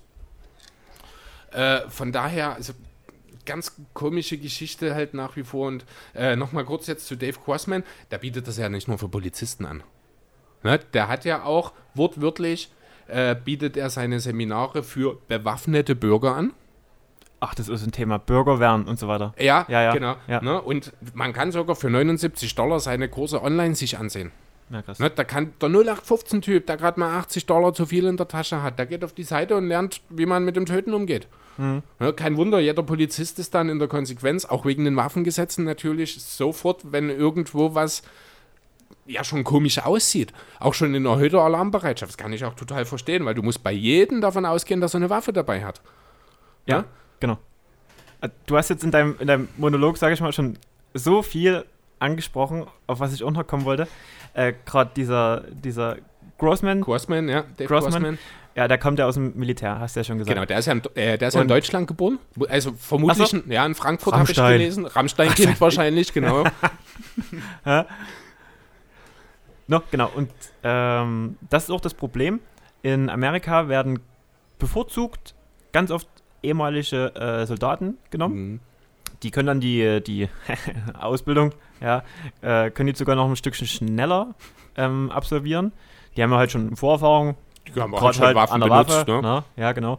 Und ja, aber Soldaten, na, also wenn ich mich jetzt in, in den Geist von einem Soldaten reinversetzen würde, na, der, der Das überlegt da anderes. dreimal, ob der dann abzieht, wenn das Gegenüber vielleicht nicht das so macht, was er Ja. auch möchte, ne? Um seine Maßnahme dann durchzudrücken. Und das Problem gerade bei solchen Seminaren ist, was du angesprochen hast, ähm, jede von den 18.000 Polizeibehörden, die ist relativ autonom in Amerika. Das bedeutet, die finanzieren sich selber, die können das Geld für Sachen ausgeben, was sie wollen, unter anderem Ausrüstung, neue Waffen, Fahrzeuge und, und, und, und. Und so ein Lehrgang, das bestimmt halt dann die Polizeibehörde selbst, wer den bekommt und wer nicht. Und es gibt auch noch ganz verschiedene Lehrgänge, zum Beispiel sowas wie ähm, na, Deeskalationslehrgänge Mhm. oder ganz einfach nochmal äh, mit, mit Randgruppen, äh, dass sich die Leute, die Polizisten mit den Randgruppen auseinandersetzen, wie man mit solchen Leuten spricht und, und, und. Es kommt aber halt immer auf die Behörde selbst an, ob die denn auch ihre Leute dazu einschreibt, dass sie da auch wirklich mitmachen. Ne? Ich habe gelesen, äh, es war so, so ein kleiner Artikel, ich kann die Quelle jetzt leider nicht mehr sagen, das habe ich überflogen. Ähm, das war, glaube ich, in Salt Lake City. Ja, genau, Salt Lake City. Da gab es ein ganz kleines Revier Und ich meine, da sagt sich wahrscheinlich auch Fuchs und Hase gute Nacht dort. Aber da war die Kriminalitätsrate wirklich sehr gering. Und das wird zum Beispiel darauf geschoben, dass der Sheriff dort vor Ort äh, sehr viel macht, um so interkulturelle Kompetenz bei seinen Angestellten, also bei seinen Cops unter sich zu schulen. Mhm. Ja, also wenn man das Geld, was man zur Verfügung hätte, auch richtig, richtig, jetzt habe ich gerade einen Stift vom Uli kaputt gemacht, ähm, richtig nutzen würde, könnte man dann auch eine Menge reisen. Aber ganz oft wird die Kohle für neue Ausrüstung ausgegeben. Die es Ähm, eigentlich gar nicht braucht. Ja, genau. Ja. Die Behörden, die Polizeibehörden, die haben nämlich so ein, so ein Anrecht auf, ich sag mal, aussortierte Militärutensilien wie Mhm. Helikopter, super gepanzerte ähm, Transporter, die eigentlich schon Panzer sind, wo man eine MG oben drauf schneiden könnte und so, wozu man das auch immer braucht, sowas, ne? Ich meine, dazu ist auch Militär da. Äh, für sämtliche Lang-, Mitteldistanzwaffen und, und, und, und, und. Gab es auch, also wenn man das einfach mal ähm, auf YouTube eingibt, findet man auch eine Doku, ähm, die hieß Cops in, in Panzern oder, oder mit Panzern auf Streife. Das ist völlig abgefahren. Da ging es auch wieder um, um so, ein, so, ein, so ein relativ kleines Dörfchen mit ihrer Polizeibehörde. Die haben vier Helikopter aus dem Vietnamkrieg. Die fliegen halt alle noch. Aber wozu brauchen so ein Dorf vier Helikopter? Ja, weil die halt Die sind ständig ja, betriebsbereit. Ja, die, Dafür weil geht die die halt Kohle drauf. untereinander auch so in dem Wettbewerb stehen. Wer hat jetzt die coolste Ja, Ausrüstung? Also irgendwie ist das so, wahrscheinlich treffen sich dann so die Polizeichefs von ihren einzelnen Behörden, so im Bundesstaat, einmal im Monat und dann wird angegeben, oh, guck mal, ich habe einen neuen Heli und oh, weißt du was, ich kann jetzt einen MG auf meinen Van äh, schrauben oder sowas. Kann ich mir richtig vorstellen, weil das, das ist so, so typisch amerikanisch dann ja, auch, ja, ne? ja, ja. ja, Image auf jeden Fall. Ja. Gerade auch, weil die Sheriffs werden ja auch von, äh, von den Bürgern äh, gewählt. Gewählt, die, ja. Ja, gewählt. Die werden ja richtig gewählt. Und, na klar, mit, mit dicken Wumm kommst du ja natürlich weit. Da kommst du echt gut an, ne? Richtig. Mhm. Das stimmt. Ja, aber ähm, auch, also es ist ja nicht nur die Ausbildung jetzt, die in den USA das Problem, ne? Also es geht ja, das ist ja viel tiefergreifender. Das ist äh, gesetzestechnisch, da geht das natürlich schon los. Zweiter Zusatzartikel der Verfassung aus dem Jahr 1791, ne? Da, da, das ist schon der Punkt. Ich äh, lese mal den deutschen Wortlaut äh, einen Satz vor. Da eine wohlgeordnete Miliz für die Sicherheit eines freien Staates notwendig ist, darf das Recht des Volkes, Waffen zu besitzen und zu tragen, nicht beeinträchtigt werden. Das ist, Ist nicht ein- mehr zeitgemäß. das ist ein Ist wirklich- 230 Jahre altes Gesetz. Ja. Ähm, es gibt auch ein schönes Beispiel, das war in Chicago, ich glaube in den, zu der Zeit, kurz nachdem Obama, also nachdem Trump, also vor ein paar Jahren jetzt sozusagen, Ja, vor vier Jahren ungefähr. 2016. Ist Trump, also Ist, ja, genau, also Ja, vor genau. vier Jahren. Also, das Ja. muss schon nach Obama auf jeden Fall gewesen sein, weil sein Stabschef ist äh, dann Bürgermeister in Chicago gewesen. Und dort gab es ein, äh, ah, ich hoffe, ich finde es auf die Schnelle jetzt hier. Äh, dort wurde eben entschieden, also andersrum, in Chicago gab es ein Waffenverbot, ein generelles Waffenverbot. Gab es in der Stadt, wurde dort verabschiedet, schon in den 70er Jahren. Das ist jetzt halt im Laufe der letzten Jahre vom Supreme Court als verfassungswidrig äh, wieder aufgehoben worden. Wegen diesem zweiten Abgefahren. Zusatzartikel. ja. Das ist, also das ist ja wirklich, das geht ja wirklich schon politisch los. Man hat ja auch, klar, irgendwo ist es das Gesetz, man muss sich daran halten, bliblablub. Andererseits wird eben auch schon seit vielen, vielen Jahren gerade über diesen Satz, den ich vorgelesen habe, im Originalwortlaut, ich habe ihn leider nicht hier stehen, wird halt drüber äh, diskutiert, dieses wohlgeordnete Miliz. Na, das ist eine Frage der Wortwahl von damals. Äh,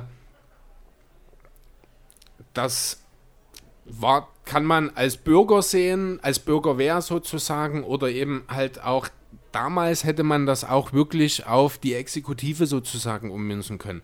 Na, da ist halt jetzt auch, da wird drüber diskutiert, ist jetzt damit der Bürger an sich gemeint, meint man damit doch eigentlich nur die, die, ja, so grob sage ich mal, wie das in Europa der Fall ist.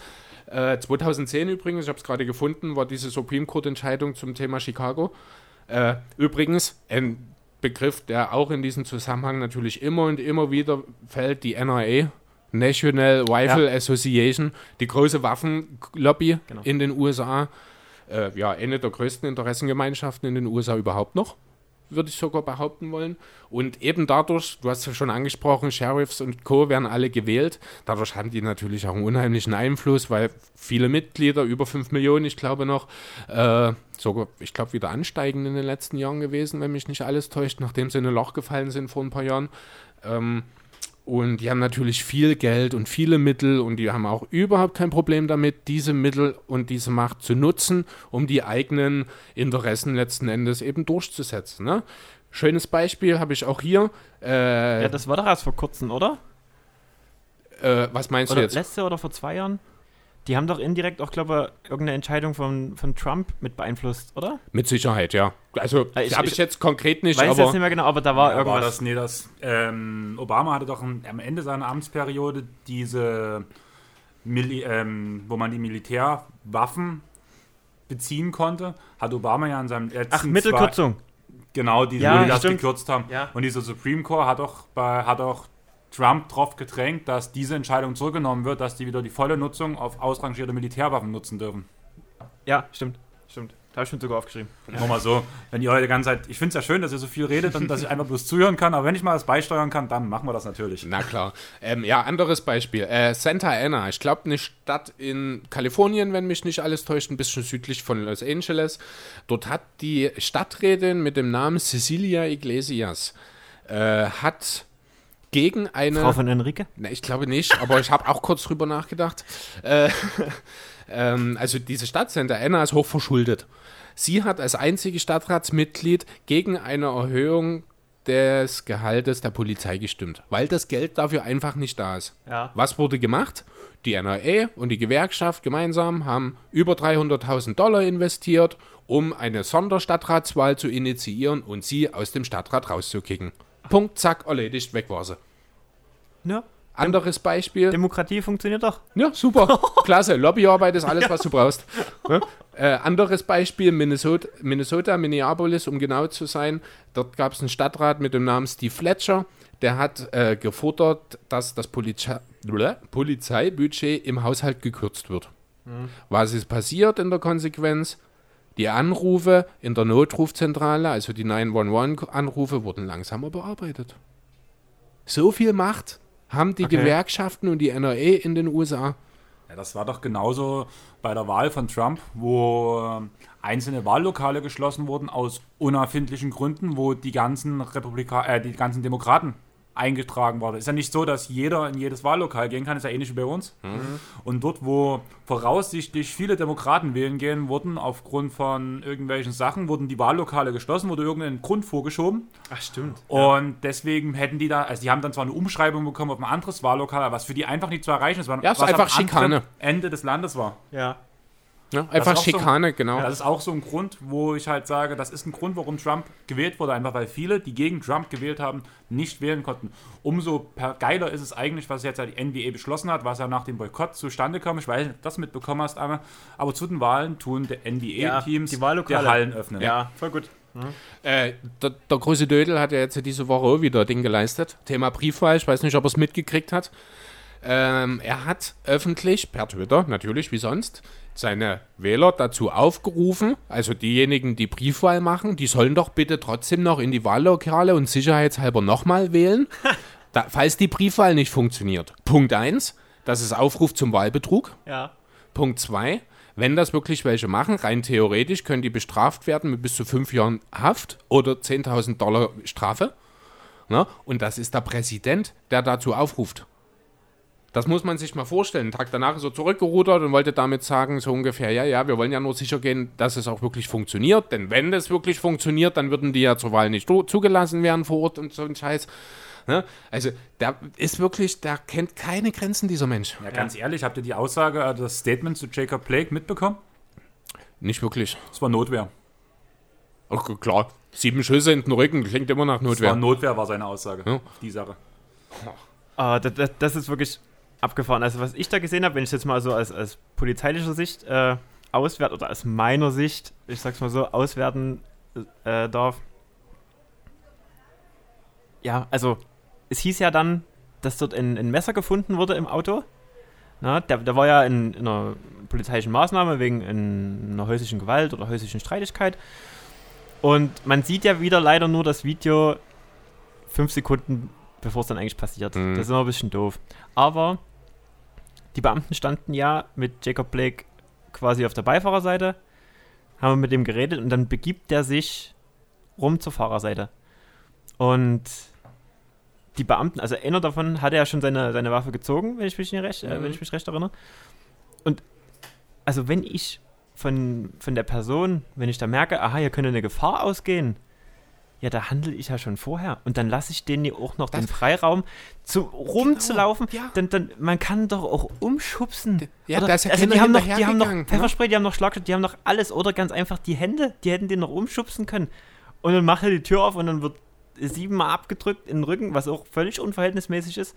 Also, ne? Das ist halt das, das ist Thema, wirklich sehr was vielleicht das Thema halbautomatisch oder automatisch kann vielleicht der Polizist gar nicht mit achso, dem bei Ding den umgehen. Handfeuerwaffen? Nee, nee, Äh, das, nee, alles, das sind alles, okay, also Ja, auch, okay, also gut. einmal abdrücken, ein Schuss löst sich. Okay, also das ist auch die Standardwaffe bei den Amis sozusagen, mehr oder weniger. Also das ist halt die Frage. Das Ja, das, das, das, mein andere, das, das andere wäre ja wie so eine Uzi. ja, Drauf gedrückt halten und. Ja, genau. Halte ich nicht für ausgeschlossen dort, Nee, das ganz sie ehrlich. nie. Das ne? haben sie also, nie, nee. Okay, also na, das macht aber die Sache tatsächlich eigentlich schlimmer. Ja, klar, Ne, der hat das es siebenmal, halt, ne? der Ja. hat siebenmal bewusst die Entscheidung getroffen, ich drück ab. Ja, ich drück ab. das- Ich drück ab. Wir müssen mal ganz kurz jetzt bloß, weil wir jetzt schon zwei Zahlen drin hatten, die jetzt gesagt wurden. Es wurden neun Schüsse gelöst. Neun sogar, okay. Neun Schüsse so. und sieben haben getroffen. Weil du von uns Ja, von acht geredet hast, du hast jetzt die sieben Treffer gesagt. Deswegen wollte ich bloß gerade, es gab neun Schüsse, neun da Kugeln wurden gab's ja abgefeuert. verschiedene Meldungen zwischendurch auch, ne? Also der letzte Stand, den habe ich jetzt, also ich habe mich halt auch, du Mhm. hast gesagt, du hast dich mega krass belesen, ich habe mir die Grundfakten nochmal zugezogen, das Video auch nochmal angeguckt, so ein bisschen die Stimmen hin und her gelesen. Neun Schüsse sind gefallen oder neun Kugeln wurden abgefeuert und sieben haben getroffen. Das ist mehr als die Hälfte, also unser Magazin hat 15 Schuss. Also Das ist so mehr als die Hälfte. Das ist echt Also, abgefahren. man muss sich halt auch die Frage stellen, was machen denn die anderen beiden Cops dort dabei? Ne? Das, sind- die sind ja zu dritt Ja. gewesen, ne? Und der eine Ja. fängt halt an und die anderen, die stehen ja nur dabei. Und das ist ja nicht nur dort so, das ist auch bei, bei jedem anderen Fall mehr oder weniger ja dasselbe. Die sind ja selten und allein unterwegs. Ne? Das ist ja, ist ja bei euch sicherlich auch so hier bei uns. Ne? Normalerweise seid ihr immer mindestens zu zweit unterwegs, würde ich sagen, be- behaupten wollen. Genau. Wir sitzen ja aber auch schon zu zweit auf dem Streifenwagen. Mhm. Aber in Amerika fahren die ganz, ganz oft allein rum. Okay. Das, das ist ja auch auch noch mal so eine Sache. Ne? Ja, also Du hast ja auch niemanden, der mal so ein bisschen auch mit mal einen anderen Blick auf die Sache Nee, bringt. Genau, Ne? genau. Also die machen ganz oft allein auch die Verkehrskontrollen und so weiter. Aber Auch bei, bei solchen Grund, Sachen warum man die. nervöser wird dann auch, ne? Ja, ja, also Das, ich da auch gar kein Bulle in Amerika sein. nee, wirklich nicht. Weil- Außer in weil- Indiana, weil da muss ich nie ausgebildet werden. Ja. ja. Nee, ich, ich will es wirklich nicht machen. Ähm, jeder vierte US-Amerikaner hat eine Schusswaffe. Also das sind die, die, die, ist die Statistik, das sind Ja. die gemeldet. Ne? Das ist eine Dunkelziffer, die sieht wahrscheinlich nochmal ein bisschen ja. anders Jeder aus. vierte hat eine Knarre. Und wenn du jetzt allein zu einem Sachverhalt fährst oder ganz einfach eine Verkehrskontrolle machst und du musst davon ausgehen, dass wirklich so gut wie jeder eine Waffe haben kann, Ja. da kann ich das aus Eigensicherungssicht auch verstehen, dass sie da wirklich viel sensibler sind, die Amis, und Mhm. auch wirklich äh, darauf getrimmt werden, das, was der Polizist sagt, muss auch gemacht werden und das wird dann noch durchgesetzt, weil es geht um dein Leben. Ne? Ja. Ein Fehler, der zieht, die, der zieht die Waffe, das Gegenüber und du bist tot. Und es ist einfach so. Richtig. Nur das geht so schnell. Aber ja, also das ist schon wirklich sehr hart, dass die allein unterwegs sind und dann halt auch so die Sachverhalte lösen müssen. Nee, also für mich war das nichts. Hier sind halt immer mindestens zwei unterwegs Mhm. und hier haben wir auch zum Glück nicht so die, die Waffengesetze wie in, wie in den USA. Hm, ja, allerdings. Ja. Jo, es gibt da auch, wenn wir jetzt gerade nochmal bei den Gesetzen sind, ich habe hier nochmal, äh, was sind es nochmal, drei weitere, die äh, Gesetze, die im Laufe des 20. Jahrhunderts in der Folge eben, ja, so ein bisschen um den zweiten Zusatzartikel zu relativieren, sage ich mal, geschlossen wurden. Das ist zum einen von 1934 schon, der National Firearms Act nennt er sich. Ähm, da wurde der Handel, Besitz und die Herstellung von automatischen Waffen, Schalldämpfern und sogenannten, ich glaube, destruktiven Geräten wie Handgranaten wurde dort geregelt. Ähm, dazu gibt es eine Sonderklasse, wurde für kurzläufige Waffen eingerichtet. Die mussten dann ganz besonders äh, geprüft werden. Da hat auch die FBI vorher einen Check gemacht, bevor so eine äh, kurzläufige Waffe ausgegeben wurde. Man brauchte auch die Unterschrift des zuständigen Hauptverantwortlichen des Exekutivvorgangs. Ich, keine Ahnung, wer das ist, ob das dann jemand auf dem Revier ist oder ob es da jemanden Ja, gibt, der von der zumindest so. NRE bestimmt wird. Also da halte ich auch keine, äh, ja, wie gesagt, nichts für unmöglich, muss ich wirklich so sagen. Na, da hat man halt schon mal so ein bisschen versucht, 1968 gab es dann das Gun Control oder den Gun Control Act. Äh, ja, das ist eigentlich auch toll. Da wurde nämlich der Postversta äh, Postversand von interstaatlichen und der interstaatliche Handel, Verkauf äh, an Gewaltverbrecher, psychisch Erkrankte, Drogensüchtige und Schwachsinnige eingeschränkt. Eingeschränkt, aber nicht verboten. Eingeschränkt, genau. Das bedeutet, äh, man durfte keine Waffen mehr von Nevada nach North Carolina schicken, aber man durfte noch eine Waffe mit der Post von der Südgrenze von Nevada an die Ostküste, an Ostgrenze, Ostgrenze, an die Westgrenze überall hinschicken. So durftest nur keine Staatsgrenzen mehr überspringen. Na, da bringt der DHL deine neue Schrotflinte. Ja, so ungefähr, ne? Aber es muss, du musst sie halt im eigenen Staat bestellt haben, so ungefähr. Das ist alles. Ne? Das ist aber, äh, ja, da sind wir bei dem Problem 50 Staaten, 50 Gesetze. Ja. Ne? Das ist, oder 51, um es genau zu sein. So eine richtige äh, zentrale Macht, ja klar, die gibt es schon natürlich, aber die hat in den USA halt gefühlt wirklich nur einen repräsentativen Wert teilweise, muss ich ganz ehrlich sagen, weil halt die Senatoren oder die einzelnen Staaten äh, ja viel zu viel Macht haben. Ne? Ich freue mich ja, dass das in Deutschland auch relativ föderal gelöst ist an sich, liberal, aber ist ja auch mal kein Vergleich mit den USA letzten Endes. Nee, genau. Wenn der Bund sagt, nee, Dann ist das geht so. so. nee, dann ist es so. Und Ja. so ist der auch richtig. Ja. Genau, ne? aber Ja, sowas so gibt es ja es in den sein. USA eben nicht. Ne? Ja. So, und dann jetzt noch das letzte, was ich noch habe, ist die Brady Bill von 1993. Äh, die ist, Tom Brady. äh, ja, fast. Tatsächlich geht es dabei um James Brady, der, äh, das ist der Pressesprecher von Ronald Reagan gewesen, der bei dem Attentatsanschlag verletzt wurde. Also nachdem ist die ge, äh, benannt worden, dieses Gesetz. Da geht es darum, da wurde eben eine Fünf-Tagesfrist eingefügt für die Überprüfung des Käufers zwischen Kauf und Erhalt. Also eigentlich eine gute Ah, okay. Sache. Ja. Äh, Ich weiß jetzt nicht so ganz, ob das dann tatsächlich auch noch so alles gehandhabt wird. Das sei an der Stelle mal da, äh, hingestellt. Äh, es wurden Magazine mit mehr als 10 Schuss verboten. Und weil das Ganze vom der einen zentralen Stelle, sprich dem Weißen Haus bzw. dem Pentagon gemacht wurde, gab es 97 natürlich einen Gerichtsbeschluss, in dem das Ganze als nicht verfassungsgerecht äh, bezeichnet wurde und deswegen wieder über den Haufen geworfen wurde.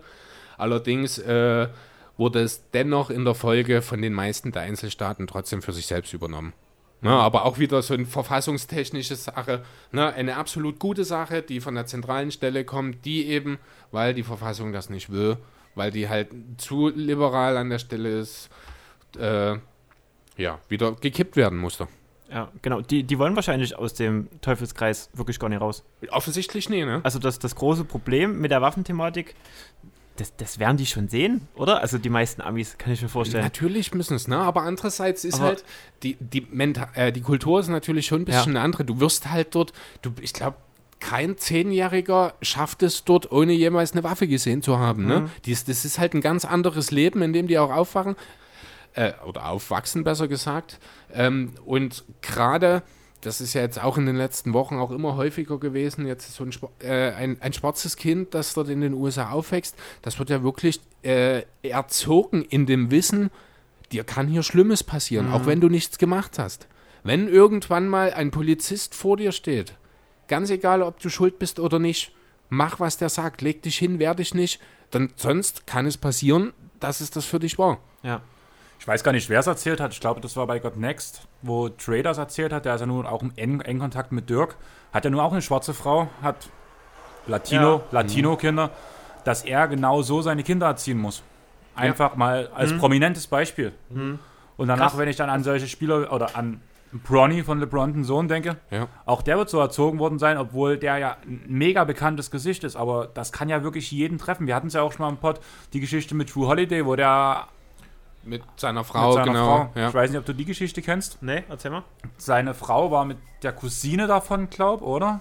weiß ich nicht genau, Die wer waren dabei einkaufen, war. Hm. die hatten halt Ausweis und Papiere vergessen, wurden von der Polizei kontrolliert, weil halt schwarz. Also, äh, muss dazu sagen, Lauren Holiday ist jetzt nicht wirklich schwarz. Es muss dann auf, äh, die Cousine von Chu vielleicht gewesen sein, die da auf dem Beifahrersitz saß, weiß nicht. Chu selbst ist ja dann später erst dazugekommen, ne?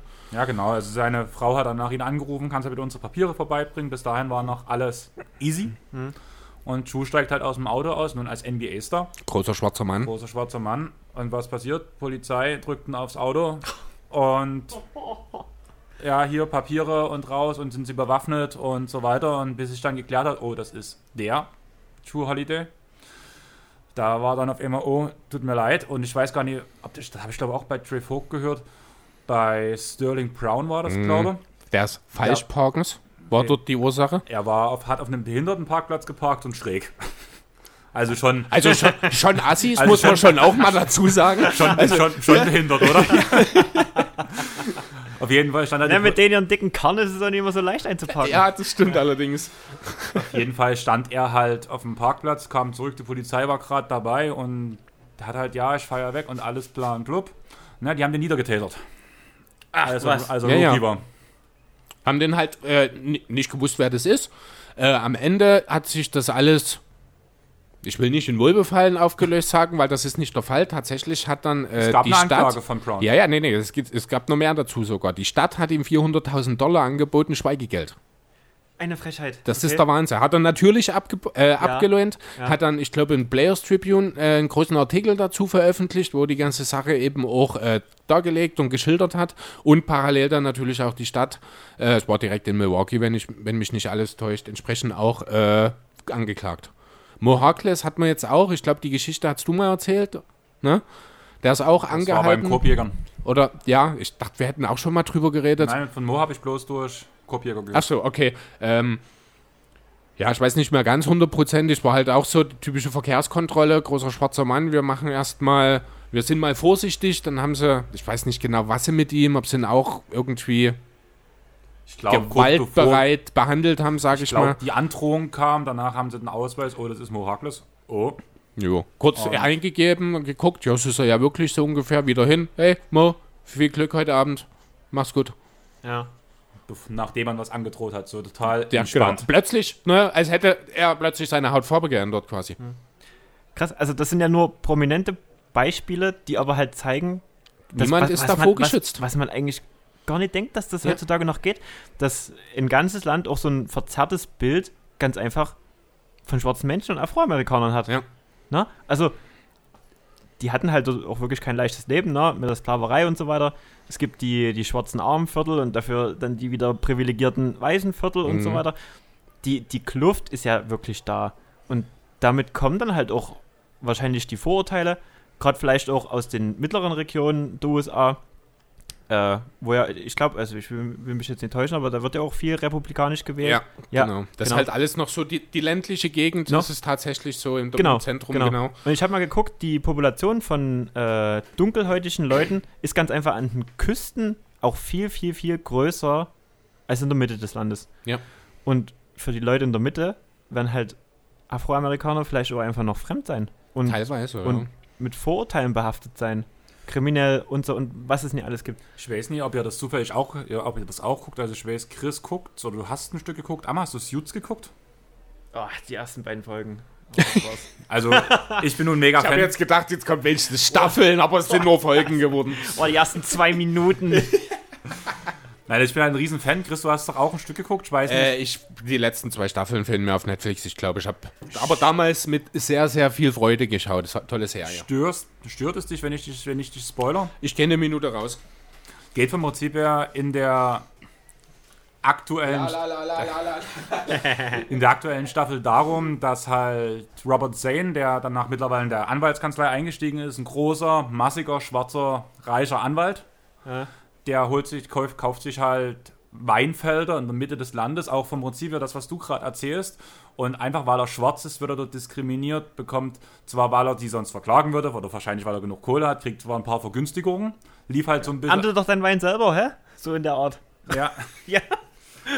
Und danach kommt es halt irgendwann zu einer Knappheit und auf einmal, obwohl er einen Vertrag hat, das und das steht mir zu und so weiter, kriegen alle anderen die vollen Bezüge, aber er nicht, weil die einfach gesagt haben, ja, der böse schwarze Mann nimmt uns hier bloß alles weg. Ach, das. Ja. Und halt auch so in die Richtung, wo danach aber auch klargestellt wird, wo er danach, wo er sich eigentlich einklagen will und danach halt merkt, wenn ich jetzt aber mich total negativ darstelle, Ja. dann bekommen die bloß recht. Irgendwie muss ich das anders klären und dann suchen die halt andere Wege. Aber das ist halt genau der Punkt.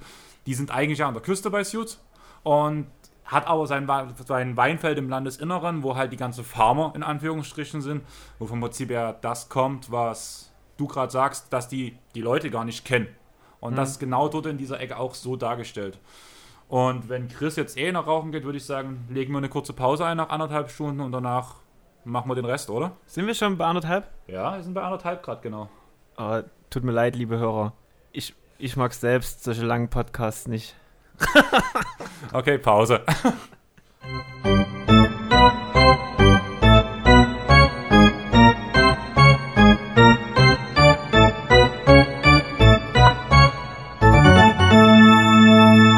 So, da wären wir wieder.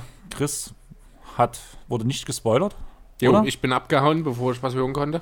Und dann haben wir einfach Pause gemacht. Da durfte Chris sogar noch eine rauchen. Jetzt Ja. sozusagen müsste er jetzt mega entspannt sein und kann seinen letzten wichtigen Punkt angehen, oder? Ja, genau so ist es. Und zwar dieser letzte wichtige Punkt, das ist nochmal eine Sache, die auch nochmal, wie ich finde, äh, sehr gut äh, als Ursache herhalten kann oder als Grund dafür, warum eben die Polizisten so handeln, wie sie es tun. Ähm, das Ganze nennt sich qualifizierte Immunität. Ähm, das beinhaltet im Groben einfach nur den Schutz vor juristischen Folgen, sofern man im Dienst äh, beispielsweise eben die Waffe eingesetzt hat, äh, schützt den Polizisten, wenn ihm keine klarer Gesetzesverstoß vorgeworfen werden kann. Das ist der Punkt, äh, um den es hier letzten Endes geht. Beinhaltet in dem Zusammenhang eben auch die Frage, wann ist es angemessen, eine Waffe zu benutzen, wann nicht. Und hier eben haben die Polizisten in den USA einen unheimlich großen persönlichen Ermessensspielraum, wo hier bei uns in Deutschland wirklich alles geregelt ist, in irgendeiner Form in Gesetzen, in Vorschriften vorgegeben ist, wann darfst du was, wann darfst du was nicht, wann solltest du was tunlichst unterlassen, hat im Grunde der Polizist an sich in den USA ja mehr oder weniger völlig freie Hand, kann man eigentlich schon so sagen, oder? Genau. Diese Immunität kann man halt auch beschreiben als Freifahrtschein Genau. zur Schussabgabe. Ja. So gesehen. Ne? Also die drücken ab und in den meisten Fällen, du hast vor uns eine Statistik genannt, werden halt auch die Polizisten, die dann auch abgedrückt haben, strafrechtlich nicht verfolgt. Genau, äh, die Statistik dabei ähm, bezieht sich in diesem Fall auf, ich habe mir jetzt im Mini geschrieben, ich weiß nicht genau, ob das jetzt auf die Stadt Minneapolis oder auf den Bundesstaat Minnesota, ich glaube es war die Stadt Minneapolis, ähm, da gab es seit 2012 2600 Anzeigen wegen unangemessenem Polizeiverhalten. Zwölf disziplinarische Ahndungen waren die Folge aus diesen 2600 Anzeigen. Die längste Strafe, die ein Polizist in diesem Zusammenhang bekommen hat, also Strafe im Sinne von Suspendierung, betrug 40 Stunden. Hm, das ist nichts. Das sind keine zwei Tage. Ne? Wo, ich weiß nicht, ähm, vielleicht kannst du mal kurz im Vergleich, wie ist das, äh, wenn jetzt äh, in Deutschland ein Polizist die Waffe benutzt, wenn da irgendwas ist, wie ist da so das generelle Prozedere, was, also sofern du, was du halt dazu sagen kannst natürlich, äh, wie läuft das da? Also es ist so, äh, der Waffengebrauch zählt unter unmittelbaren Zwang, Mhm. halt durch Einsatz von Waffen. Also unmittelbarer Zwang kann in der leichtesten Form äh, einfache körperliche Gewalt sein. Das steigert sich dann äh, zu Hilfsmitteln der körperlichen Gewalt. Das ist sowas wie das Pfefferspray oder die Handfessel, Mhm. also die Handschellen. Ähm, und dann kommen wir zu den Waffen. Zu den Waffen zählen unter anderem die Schlagstöcke oder halt die Handfeuerwaffe. Ähm, in Deutschland ist es so, unmittelbarer Zwang darf nur angewendet werden, wenn er äh, geeignet, erforderlich, angemessen und dann auch rechtzeitig beendet ist. Das heißt, ein Polizist muss, bevor er irgendwas macht, immer im Kopf durchchecken, okay, kann ich jetzt meinen polizeilichen Zweck auch ohne unmittelbaren Zwang erreichen? Geht das irgendwie? Wenn dem nicht so, äh, wenn dem nicht so ist, muss er dann immer abwägen. Er muss immer vom einfachsten Mittel anfangen. Das heißt, kann ich die Situ- Situation lösen, indem ich was mit meinen Händen mache, indem ich die Person festhalte. Schlagen nicht, sondern äh, zu Boden bringe und so weiter. Wenn das nicht geht, wird das nächsthöhere Mittel genommen, wie das Pfefferspray, wenn das immer noch nicht wirkt und die Gefahr auch wirklich akut ist für ein Leben, äh, für sich oder für andere, dann ist der Schusswaffengebrauch auch rechtlich abgesichert. Aber bei einem Schusswaffengebrauch, wenn, das, wenn wirklich ein Schuss fällt auf eine Person, dann ist es so, dass auch immer sofort der Kriminaldienst eingeschaltet wird. Äh, die nehmen dann Spuren, die stellen die Waffe erstmal sicher. Der Beamte wird auf jeden Fall für eine gewisse Zeit lang beurlaubt. Also das sind ungefähr immer so zwei oder drei Wochen. Das ist, Entschuldigung, wenn ich dich unterbreche, hier geht es jetzt darum, wenn generell eine Waffe abgefeuert wird oder auf einen Verdächtigen in dem Fall. Nee, nee, auf Person. Also, also auf Person. Also ein Warnschuss sozusagen. Ich weiß nicht, ob das im üblichen Gebrauch überhaupt verwendet wird, so dieses Schuss in die Luft, um den Verdächtigen an der Stelle zum Stehen zu bringen, sozusagen. Gibt es sowas tatsächlich oder ist das ein Filmmythos? Nee, das gibt's schon. Also den Warnschuss gibt's schon. Aber der ja. hat dann auch nicht so eine Untersuchung zur Folge, Aber wenn es auf ein, eine Person gerichtet ist, kann ich es mir schon vorstellen. Okay. Ja, dann kann ich es mir schon vorstellen. Aber man schießt halt auch manchmal, zum Beispiel in blöden Situationen wie bei einem Wildunfall, hm. wenn das Wild noch vor Ort ist, im Sterben liegt und sich noch quält und der Jagdpächter jetzt nicht zur Hand ist, dann müssen wir das Wild auch niederstrecken. Okay. Ja, das hat das dann nicht zur Folge, ja. das ganze Prozedere. Aber ich kann mir schon vorstellen, dass es, also ich hatte zum Glück so eine Situation noch nicht und ich kenne auch wirklich keinen, der sowas hatte. Das haben wir nur damals an der äh, Polizeifachschule vermittelt bekommen. Es ist dann so, wenn es gegen Personen gerichtet ist, erstmal beurlaubt, die Waffe wird eingezogen, ähm, der Beamte bekommt dann auch ein Strafverfahren erstmal an den Hals. Es ist halt ein Ermittlungsverfahren. Ist, der genau. Beamte hat eine Straftat begangen. Ja, und ja, dann wird ermittelt, ob das rechtlich auch alles wirklich so sauber war, wie es den Anschein hatte. Ja, also man kann im Grunde genommen so ein bisschen zusammenfassend sagen, bei uns ist der Waffengebrauch die allerletzte Option. Ja, also wirklich, wenn gar nichts anderes mehr das hilft. Ultima Ratio. Ja, genau, sehr ja. schön. Äh, genau, ne? wohingegen es in den USA ja teilweise wirklich schon gezielt, auch früh im Konflikt, sage ich mal, auch als Druckmittel verwendet wird. Ne? Also das ist ja allein schon damit relativ deutlich auch einer der wahnsinnigen Unterschiede zwischen uns und den USA da in diesem Zusammenhang, die nochmal sehr schön zusammengefasst, finde ich.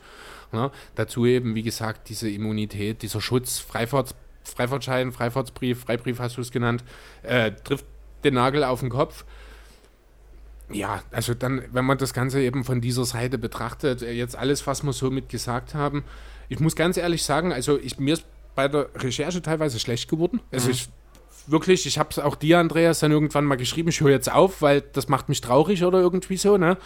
Ähm, ja, aber ich kann aber auch nicht von der Hand weisen, dass ich mit dem Wissen, was ich jetzt habe, tatsächlich äh, mehr Verständnis auch für die Polizisten habe. Muss ich ganz ehrlich sagen, ne? das rechtfertigt keinen einzigen oder so gut wie keinen einzigen Schuss, äh, von denen jetzt in diesem Zusammenhang berichtet wurde immer wieder. Und es hat ja nicht aufgehört. Es ist jetzt erst diese Woche ist wieder äh, in Washington DC oder im Umkreis von Washington DC auch wieder ein Schwarzer von einem Polizisten erschossen worden. Ich habe die Umstände leider jetzt nicht auf dem Schirm, aber ja, die Namen könnten wir jetzt auch alle, fangen wir an mit Blake, George Floyd, Eric Gardner oder Brianna Taylor, die ja auch sehr häufig, die ja, ja das perfekte Beispiel eines katastrophalen Kollateralschadens eigentlich bloß ist. Der hätte total vermieden werden können. Ja. Ähm, ja, nichtsdestotrotz, mit dem Wissen, wie gesagt, was ich jetzt habe, ich verstehe zumindest eher, warum es passiert. Ohne dass ich damit diejenigen, die die Schüsse abgefeuert haben, in irgendeiner Form in Schutz nehmen will. Genau ich kann mir auch wirklich vorstellen, dass viele Beamte in Amerika halt echt Schiss, also Angst um ihr Leben haben. Ja. Und dann auch viel angespannter in so eine Situation reingehen. Auch teilweise müssen, halt wegen der Gefahr, dass immer eine Waffe im Spiel ist bei dem Gegenüber. Aber ja, dennoch ist äh, Kommunikation, das habe ich auch selbst gemerkt, jetzt äh, in der Zeit als Polizist, immer noch die beste Waffe, wenn man es so, so sagen möchte. Ja. Also, man muss vor allem sein Gegenüber auch immer zeigen, dass man, dass man nicht über ihm steht, sondern dass, dass, man, man sich auf einem Niveau begegnet. Ja, genau, genau, genau, genau, Höhe, genau, ja. genau, genau, ne? ähm, wenn das gegeben ist, dann ist die Kommunikation auch viel besser. Am Anfang ist es zwar immer ein bisschen schwierig, die, die Gemüter äh, runterzufahren, mhm. Aber sobald man dann mal ein, eine Ebene hat und man auch wirklich so ist, wie man ist und jetzt nicht den, den, den Bullen raushängen lässt, ne? den, den overcoolen Bullen, dann läuft das auch viel entspannter. Und da kann man auch viel deeskalierender wirken. Man kann mit den Leuten reden und findet auch einen viel besseren Draht, als mit der Brechstange das zu versuchen. Das, Da würde ich eigentlich gleich mal direkt reingehen, weil das eigentlich der Grund ist, so, was du gerade erzählt hast, das ist ja eigentlich der Grund, warum ich immer gesagt habe, warum ich mir dir dich gut Ja. als Kopf vorstellen konnte, weil mal ganz ehrlich, wir kennen uns seit dem Kindergarten. Klar, der, vor allem in der Schulzeit, es gibt doch mal in, einem anderen, in einer anderen Art Eskalationsstufen. Es war ja schon immer so, dass du eigentlich derjenige dann warst, der in der Gruppe halt dabei war und danach irgendwie einen dummen Spruch so in die Runde gemacht hat. Alle haben sie gefeixt und alle sind auseinandergegangen. Das war halt der Grund, warum ich halt auch gesagt habe, naja, das ist richtig, dass er Polizist macht. Wir haben nur noch ein paar andere bei uns im Freundeskreis zum Beispiel, die auch zur Polizei gegangen sind, wo ich eher ein größeres Fragezeichen dahinter setze. Ich nenne jetzt keine Namen. Aber bei dir ist es ja nun wirklich so, dass wir da, oder dass du eigentlich, würde ich sagen, fast aus deinem ganzen Freundeskreis da ja eher den Rücken gestärkt bekommen hast, weil du eigentlich von der Art her genau der richtige Typ dafür bist, wo man halt sagt, du kannst auf alle Menschen irgendwie eingehen, du kannst auf all, alle Menschen irgendwie objektiv betrachten, also für dich ist nicht die eine Art Mensch das gleiche wie der andere Mensch. Ja. Und das sind halt die idealen Grundvoraussetzungen, worum eigentlich, würde ich sagen, alle bei dir gesagt haben, du bist perfekt für den Job, weswegen wir dich halt für diese Pre-Pro-Folge dann auch haben wollten, weil das halt für einen Polizisten professionelles Verhalten für mich ist. jo. Wir laden halt keine Amateure in unsere Bio-Pro-Segment ein. Amateure. Amateure. Amateure? Ja, danke für die Blumen, Mensch. Das freut mich wirklich sehr. Chris, du hast noch was angefangen oder? Ich habe was angefangen. Nee, ich wollte was sagen, aber ich habe vergessen, was ich sagen wollte. Ach so, doch. Äh, genau, auch nochmal halt so ein bisschen, ne, die Amis sind ja alle auch so sehr, sehr patriotisch und schon auch oftmals so ein bisschen auch angeberisch. Ne? Das ist ja, auch wenn es ein bisschen wie ein Klischee klingt, würde ich sagen, ich hängt da schon was dran. Ne? Und natürlich ist dann auch, und das ist das Thema auf einem Niveau, wo ich so ein bisschen, was jetzt, äh, was du gesagt hast, wo ich jetzt so auf den Punkt gekommen bin, ähm, ich glaube, das ist halt auch wirklich so teilweise oder oftmals das Problem im Zusammenhang halt auch mit dieser Nervosität, die man einfach in den USA als Polizist wahrscheinlich auf, an den Tag legen muss, äh, dass das halt oftmals auch überspielt wird und die Polizisten dann eben den Macker, denjenigen, der hier die Gewalt hat, sozusagen raushängen lassen und das natürlich äh, ja mehr eskalierend als deeskalierend dann natürlich noch da, äh, dazu kommt. Ja, genau. Gegenüber den, den, den Betroffenen Ja. wird dann halt vermittelt mit der Körpersprache, äh, mit dem, was gesagt wird. Ich bin der Boss.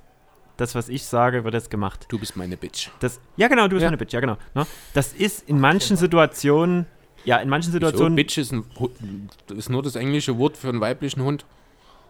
Oh, er hat Bitch gesagt. nee, aber äh, im Ernst, also in manchen Situationen ist das gut, aber wie Meistens schon gesagt, in den meisten Fällen, Ja. nee, wenn man auf einer Ebene ist, dann läuft der Laden wirklich viel besser. Wohl wahr. Habt, habt ihr eigentlich schon mal, ich meine, ihr seid jetzt nie, nie schwarz, ihr seid die super Weißbrote hier, äh, habt, ihr, habt ihr schon mal Erfahrungen mit der Polizei gemacht? Ja, ich bin das Musterbeispiel des privilegierten Weisen. Meine einzige echte Bekanntschaft mit der Polizei, abgesehen von meinem Unfall von vor zwei Wochen, das hatten wir ja drüber geredet schon damals, äh, war tatsächlich nur mal in der Jugend, wo ich mal in unserer Gruppe an Freunden, wir haben da eine Bushaltestelle im Nachbarort unsicher gemacht, waren 15, 16 oder sowas und sind da mal zur Raison gezogen worden von der Polizei. Da hatten sie das Handy zu laut mit der Musik. Äh, ja, nee, wir hatten tatsächlich, da, das war noch die Zeit, wo Handymusik noch nicht ganz so gut lief. Also wir hatten, Polyphone. nee, wir hatten hier noch richtig schön den, die Boombox sozusagen, batteriebetrieben hatten wir noch teilweise dabei. Ja, nee, aber ansonsten hatte ich nie wirklich mit Polizei in irgendeiner Form Konflikte, weder positiv noch negativ. Auch aus meinem Bekanntenkreis habe ich da jetzt nicht wirklich eine Geschichte parat, aber ich bin mir sicher, Andreas hat die eine oder andere. Ja, auf den Uli bin ich auch gespannt, weil der hat ja direkt Copwatch hier vor seinem Balkon. Das Der, stimmt der kann ja jeden Tag gucken, was die Bullen hier so machen. Das ist auch immer spannend, deswegen komme ich auch immer gerne her. Ja, aber das betrifft mich ja nun nicht direkt selber. Aber mal ganz ehrlich, Amma, du kennst es ja auch, also ein paar von unserem Heimatdorf sehen mich ja schon als die linke Zecke dort an. Von daher, wenn man eine richtige linke Zecke ist, muss man natürlich auch die ein oder andere Polizeierfahrung gesammelt haben. Ja, wobei äh, auf dem Dorf die Bezeichnung als linke Zecke wahrscheinlich auch jeden, der einigermaßen gemäßigt ist, zutreffen würde. Teils, teils, ja. Ja. Ähm, ich würde einfach mal die jüngste Polizeierfahrung, negative Polizeierfahrung, die ich gemacht habe, würde ich einfach mal direkt anbringen. Da war ich auf einer Antifa-Demo, die danach zu eskalieren drohte. Und tatsächlich standen Ria, Linda und ich, das sind nur drei Namen, die du auch, also bei, die du ja auch alle kennst, die da noch dann anwesend waren, standen relativ am Rand am Hauptbahnhof. Das war die Abschlusskundgebung. Und man hat schon gemerkt, dass irgendwie so ein komisches Rumoren ist. Also es geht gleich was los. Und tatsächlich, wir standen halt abseits von der Gruppe, kamen danach zwei Polizisten zu uns.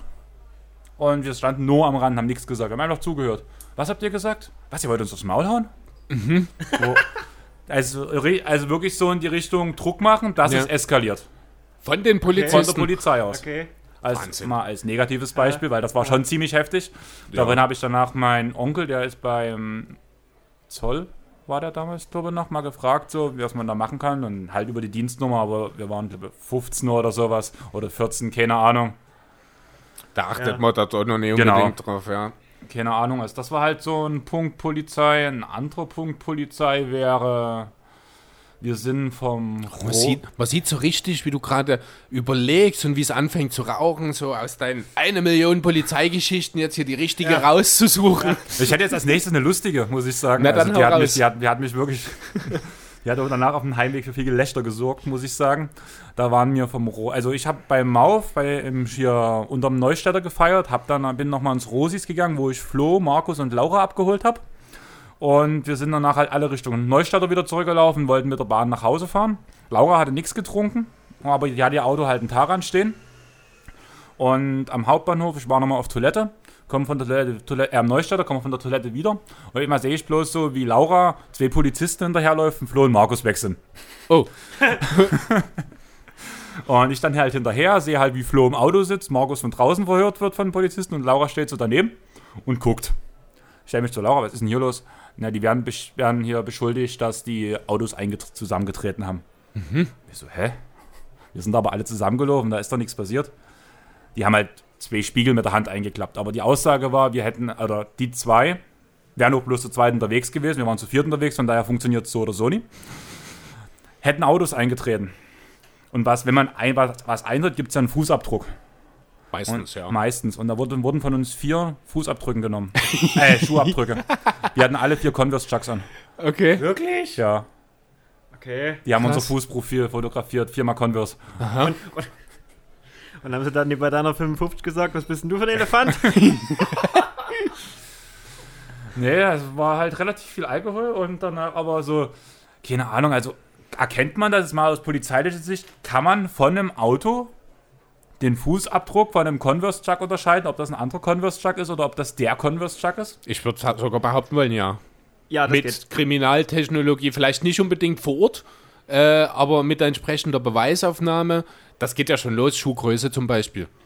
Schuhgröße, abgetretenes Profil, Genau. ähm, noch irgendwelche Steinchen, die Rückstände, Lackkratzer hinterlassen und so weiter. Das geht schon, aber Ob Ja. das jetzt der Aufwand bei zwei Ja. eingetretenen Autos ist, das sei mal dahingestellt, aber ich bin angeblich schon. waren's- angeblich waren es 13.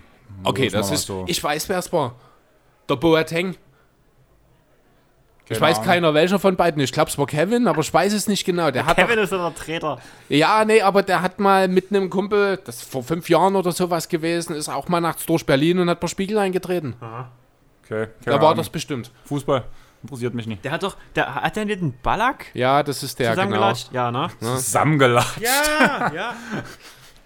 Ja, wir reden von dem, der Kevin Prinz. Genau. Äh, mir ist übrigens gerade doch noch eine kleine Polizeigeschichte eingefallen. Jawohl. Also weniger Polizeigeschichte als vielmehr eine Alkoholgeschichte eigentlich. Auch äh, Nachbord, selber Ort, wo ich das schon mal mit der Polizei zu tun hatte. Selbe Jugend- Bushaltestelle. Nein, Jugendclub. äh, war der Jugendclubfeier damals. Ähm, wir sind halt so zu sechs oder sieben dort gewesen, haben uns ein Großraumtaxi bestellt für die Rück- Rückfahrt. Ich war relativ gut dabei. Irgendjemand drin im Club kommt zu mir, ey, los, Taxi ist da. Moment, Glas ausgetrunken, bin rausgesteuert und bin dann, du kennst die Geschichte, die hab's dir schon mal erzählt, ne? mir die schon erzählt? Ja, nicht super. Ja, und ich bin dann halt raus, hab das Taxi gesehen, hab mich schon gewundert, hab die Tür aufgemacht, mich gewundert, dass noch keiner drinne sitzt, bin dann aber eingestiegen, hab mich dann in der zweite Reihe ganz hinten, dass die anderen alle reinkommen, hab dann so gesagt, ja, die anderen kommen bestimmt gleich. Dann sehe ich so, wie sich zwei zu mir umdrehen. Da hab ich, war ich dann schon überrascht, dass doch zwei im Auto saßen. Also war ich schon kurz davor, ey, du bist ja doch schon da, aber dann ist mir aufgefallen, die haben Hüte auf. Habe ich mich in einen Polizeivan gesetzt mit der Aussage, die anderen kommen gleich. Hab einen Moment gebraucht, bis ich das realisiert habe. Ich war dann kurz überrascht, als ich gemerkt habe, oh, warte mal, das ist kein Taxifahrer hier vorne. Und bin dann wieder raus, hab mich entschuldigt, hab mich ins andere Taxi gesetzt. Die haben natürlich schon auf mich gewartet, haben mich aber nirgendwo gefunden. Ne? ich habe vielleicht drei Minuten in dem, äh, in dem Nicht-Taxi drinne gesessen, bis Ja. ich dann auch wieder rauskam. Ich war halt, wie gesagt, dann nicht mehr ganz nüchtern. Hat dann natürlich auch schön für Unterhaltung noch auf dem Weg nach Hause gesorgt. Dann. aber ich muss sagen, Polizisten, die haben kein Wort gesagt, die haben sich umgedreht, haben mich angegrinst und haben dann einfach gewartet, bis es bei mir rattert. Fand Ja. ich auch super cool. Die sind da total entspannt damit umgegangen. Aber war dann im Nachhinein doch eine sehr lustige Sache. Ah, das ist echt witzig. Ja. Aber ich glaube, wir bringen das Polizeithema langsam zu Ende. Wir sind wieder mal kurz vor den zwei Stunden. Man könnte jetzt noch vier Stunden drüber reden, muss man ganz ehrlich sagen. Hat einer noch irgendwas von euch zu sagen, was euch jetzt auf dem Herzen brennt, was ihr noch sagen wollt so zum Abschluss? So richtig nicht. Also ich, ich nicht unbedingt. Ähm, ich wollte mich nur mal bedanken, dass ihr mich eingeladen habt. Wir danken dir, dass du da bist Da und eine professionelle Meinung einbringst. Auch sehr drüber gefreut. Ähm, ansonsten macht weiter so. Also ihr seid für mich, für mein Level, seid ihr einfach zu hoch, was NBA angeht. Also da, da schalte ich auch immer ab, weil das ist richtiger Nerd-Talk, sage ich immer zu meinem Bruder. Das, das, Dann schalt ja nicht die Go-To-Guys ein. Nee. das schaltet ja nicht die Go-To-Guys ein. Nee, also das, das ist wirklich zu viel. Aber ihr Zuhörer da draußen, also hört schön weiter zu, unterstützt die Jungs, weil die machen das wirklich mit sehr viel Herzblut und auch wenn der Mikrofonständer hier aussieht wie vom Sperrmüll, steckt hier wirklich ganz viel Liebe drin. Unterstützt die Jungs bitte weiterhin. Also ganz ehrlich, Dankeschön. wenn das ohne Liebe wäre, dann hätten wir einfach was Neues gekauft. Ja, genau. Deswegen Liebe behalten. Danach danke für die Blumen. Wie gesagt, nichts gegen die Goto-Guys. Also ich höre sie persönlich gerne. Könnte dann langsam mal wieder was kommen, bin ich der Meinung. Also war jetzt ewig nichts. Würde gerne mal wieder einen Pod von den Jungs hören. Von daher, falls uns einer von denen hört, Haut rein. haut rein, macht weiter. Und mein Abschluss, zu, zumindest zu dem Polizeithema, ist also, unsere regelmäßigen Hörer wissen ja, dass ich ja schon eher auf der linken Seite zu finden bin. Und dass ich, also die, die allgemeine Sicht von der linken Seite ist ja meistens so, zumindest so vom Äußeren, immer gegen die Polizei. Wir müssen ehrlich sein, gerade hier in Deutschland, wenn man es mit Amerika vergleicht oder auch mit anderen Ländern, Russland zum Beispiel, haben wir hier wirklich gute, gute Menschen, die hier für gute Arbeit sorgen, blöd gesagt. Und vor allem, ja, es gibt immer irgendwelche Affen, die danach den guten Ruf, wie zum Beispiel von dir, in Schmutz ziehen oder versuchen es in den Schmutz zu ziehen oder einfach nie nachdenken und es einfach machen. Und gegen die muss man aufstehen, gegen die kann man vielleicht auch mal was coolen Kollegen gegenüber sagen. Und damit würde ich die Sache eigentlich so abrunden. Tut nicht immer drauf hören, was in irgendwelchen Social Media Sachen kommt. Bildet euch eure Bildet eigene euch Meinung. eure eigene Meinung und wenn ihr die danach ansprecht, die Polizisten, meistens reagieren sie cooler, als ihr denkt. Ihr müsst auch meistens keine Angst haben, wenn ihr die was fragt, dann kriegt ihr meistens eine ordentliche Antwort im Normalfall. Und da bleibt eigentlich nur noch eine Frage. Da es eine Bier Pro Folge ist, Amme, zu welchem Team willst du gedraftet werden?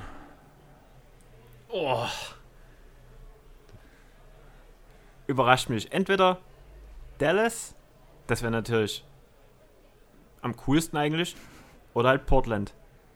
Eins von beiden. Schade, ich dachte Detroit. Zumindest hat er nie nichts gesagt, weil dort gehen ja nur die Dummen hin. Aber jung ist er auch nicht mehr, also passt es auch nicht zu Detroit. Also für einen Spieler, ne, du bist jünger, ich weiß gar nicht, wer von euch. Arme ist jünger. Ja, Ja. genau, der jüngste hier in der Runde, von daher, aber für einen Basketballspieler bist du ja eigentlich gerade in deiner Prime. Ja. Ja. Also bist du schon zu alt für Detroit und der zu Prime, clever für klein. New York. Nein, also wird es wahrscheinlich Dallas werden oder willst du zu Portland? Willst du zu Dame? Nee, machen wir Dallas. Mach mal Dallas. Mach mal Dallas. Dallas. Als 3D-Guy neben Luca kann ich mir dich gut vorstellen. Benchplayer. Und dann tun wir einfach mal das noch in den Pod dranhängen, weil einfach, ich will das jetzt gerade einfach im Pod klären. Irgendwie würde ich es cool finden, wenn wir die Folge nicht Be a Pro nennen, sondern wie du am Anfang gescherzt hast, Be a Cop. Einfach weil ich nicht will, dass die Leute denken, das ist eine ganz normale Folge, sondern ich will, dass die Leute wissen, hier ist vielleicht viel Off-Topic dabei, aber es geht um was Wichtiges. Richtig. Chris, das liegt doch sehr an dir, du tust den scheiß Text schreiben. Von daher, Ja, wir brauchen aber auch ein passendes Bild dafür, ne? Nee, ja, das Draftbild, das ist einfach erstellt. Ich habe schon. Ach, stimmt. Ich habe im uns schon geredet. Mhm. Wir nehmen das Bild, ein relativ altes von ihm. Das sieht aus Lass, wie Ron. lass, lass, Überraschung. Nein, das ist alles gut. Das sieht aus wie Ron Baker. Wir können eigentlich doch Ron Baker einfach nehmen. Ja, stimmt. Dann aber bitte das Bild, wo er hier den Ellbogen ins Gesicht gekriegt hatte und total blau und. Ja, was du mir geschickt hast. Ja, genau. Das hatte ich, wo wir heute noch auf die Vorbereitung des Podcasts. Das stimmt, wir müssen irgendwie Ron Baker heute noch Ja, reinkriegen. stimmt, da habe ich gar nicht mehr dran gedacht, herrlich. Äh, Jo, also falls ihr euch fragt, wie sieht denn der Typ eigentlich aus, der hier die letzten zwei Stunden mit uns verbracht hat, googelt einfach mal nach One Baker, ehemaliger Knicks-Spieler, dann Jetzt habt ihr ein relativ gutes Bild. Ja. Ja. Damit würde ich sagen, beenden wir die Sache jetzt. Jo. Danke nochmal, dass du da warst. Chris, danke, dass du da warst. Danke, dass du da warst, Andreas. Ich bin immer da. Ich bin auch Immer meistens voll, hier. voll motiviert. Vor allem, wenn du, wenn ich höre, dass du heute abmischst, das finde ich sehr, sehr schön. Hoffentlich gebe ich dir diesmal die richtige Datei mit. Das wäre sehr hilfreich, ja. Dann muss ich es nie wieder selber machen. Aber dementsprechend würde ich sagen, wir beenden die Sache jetzt, machen das Ding aus und macht's gut. Ciao. Tschüss.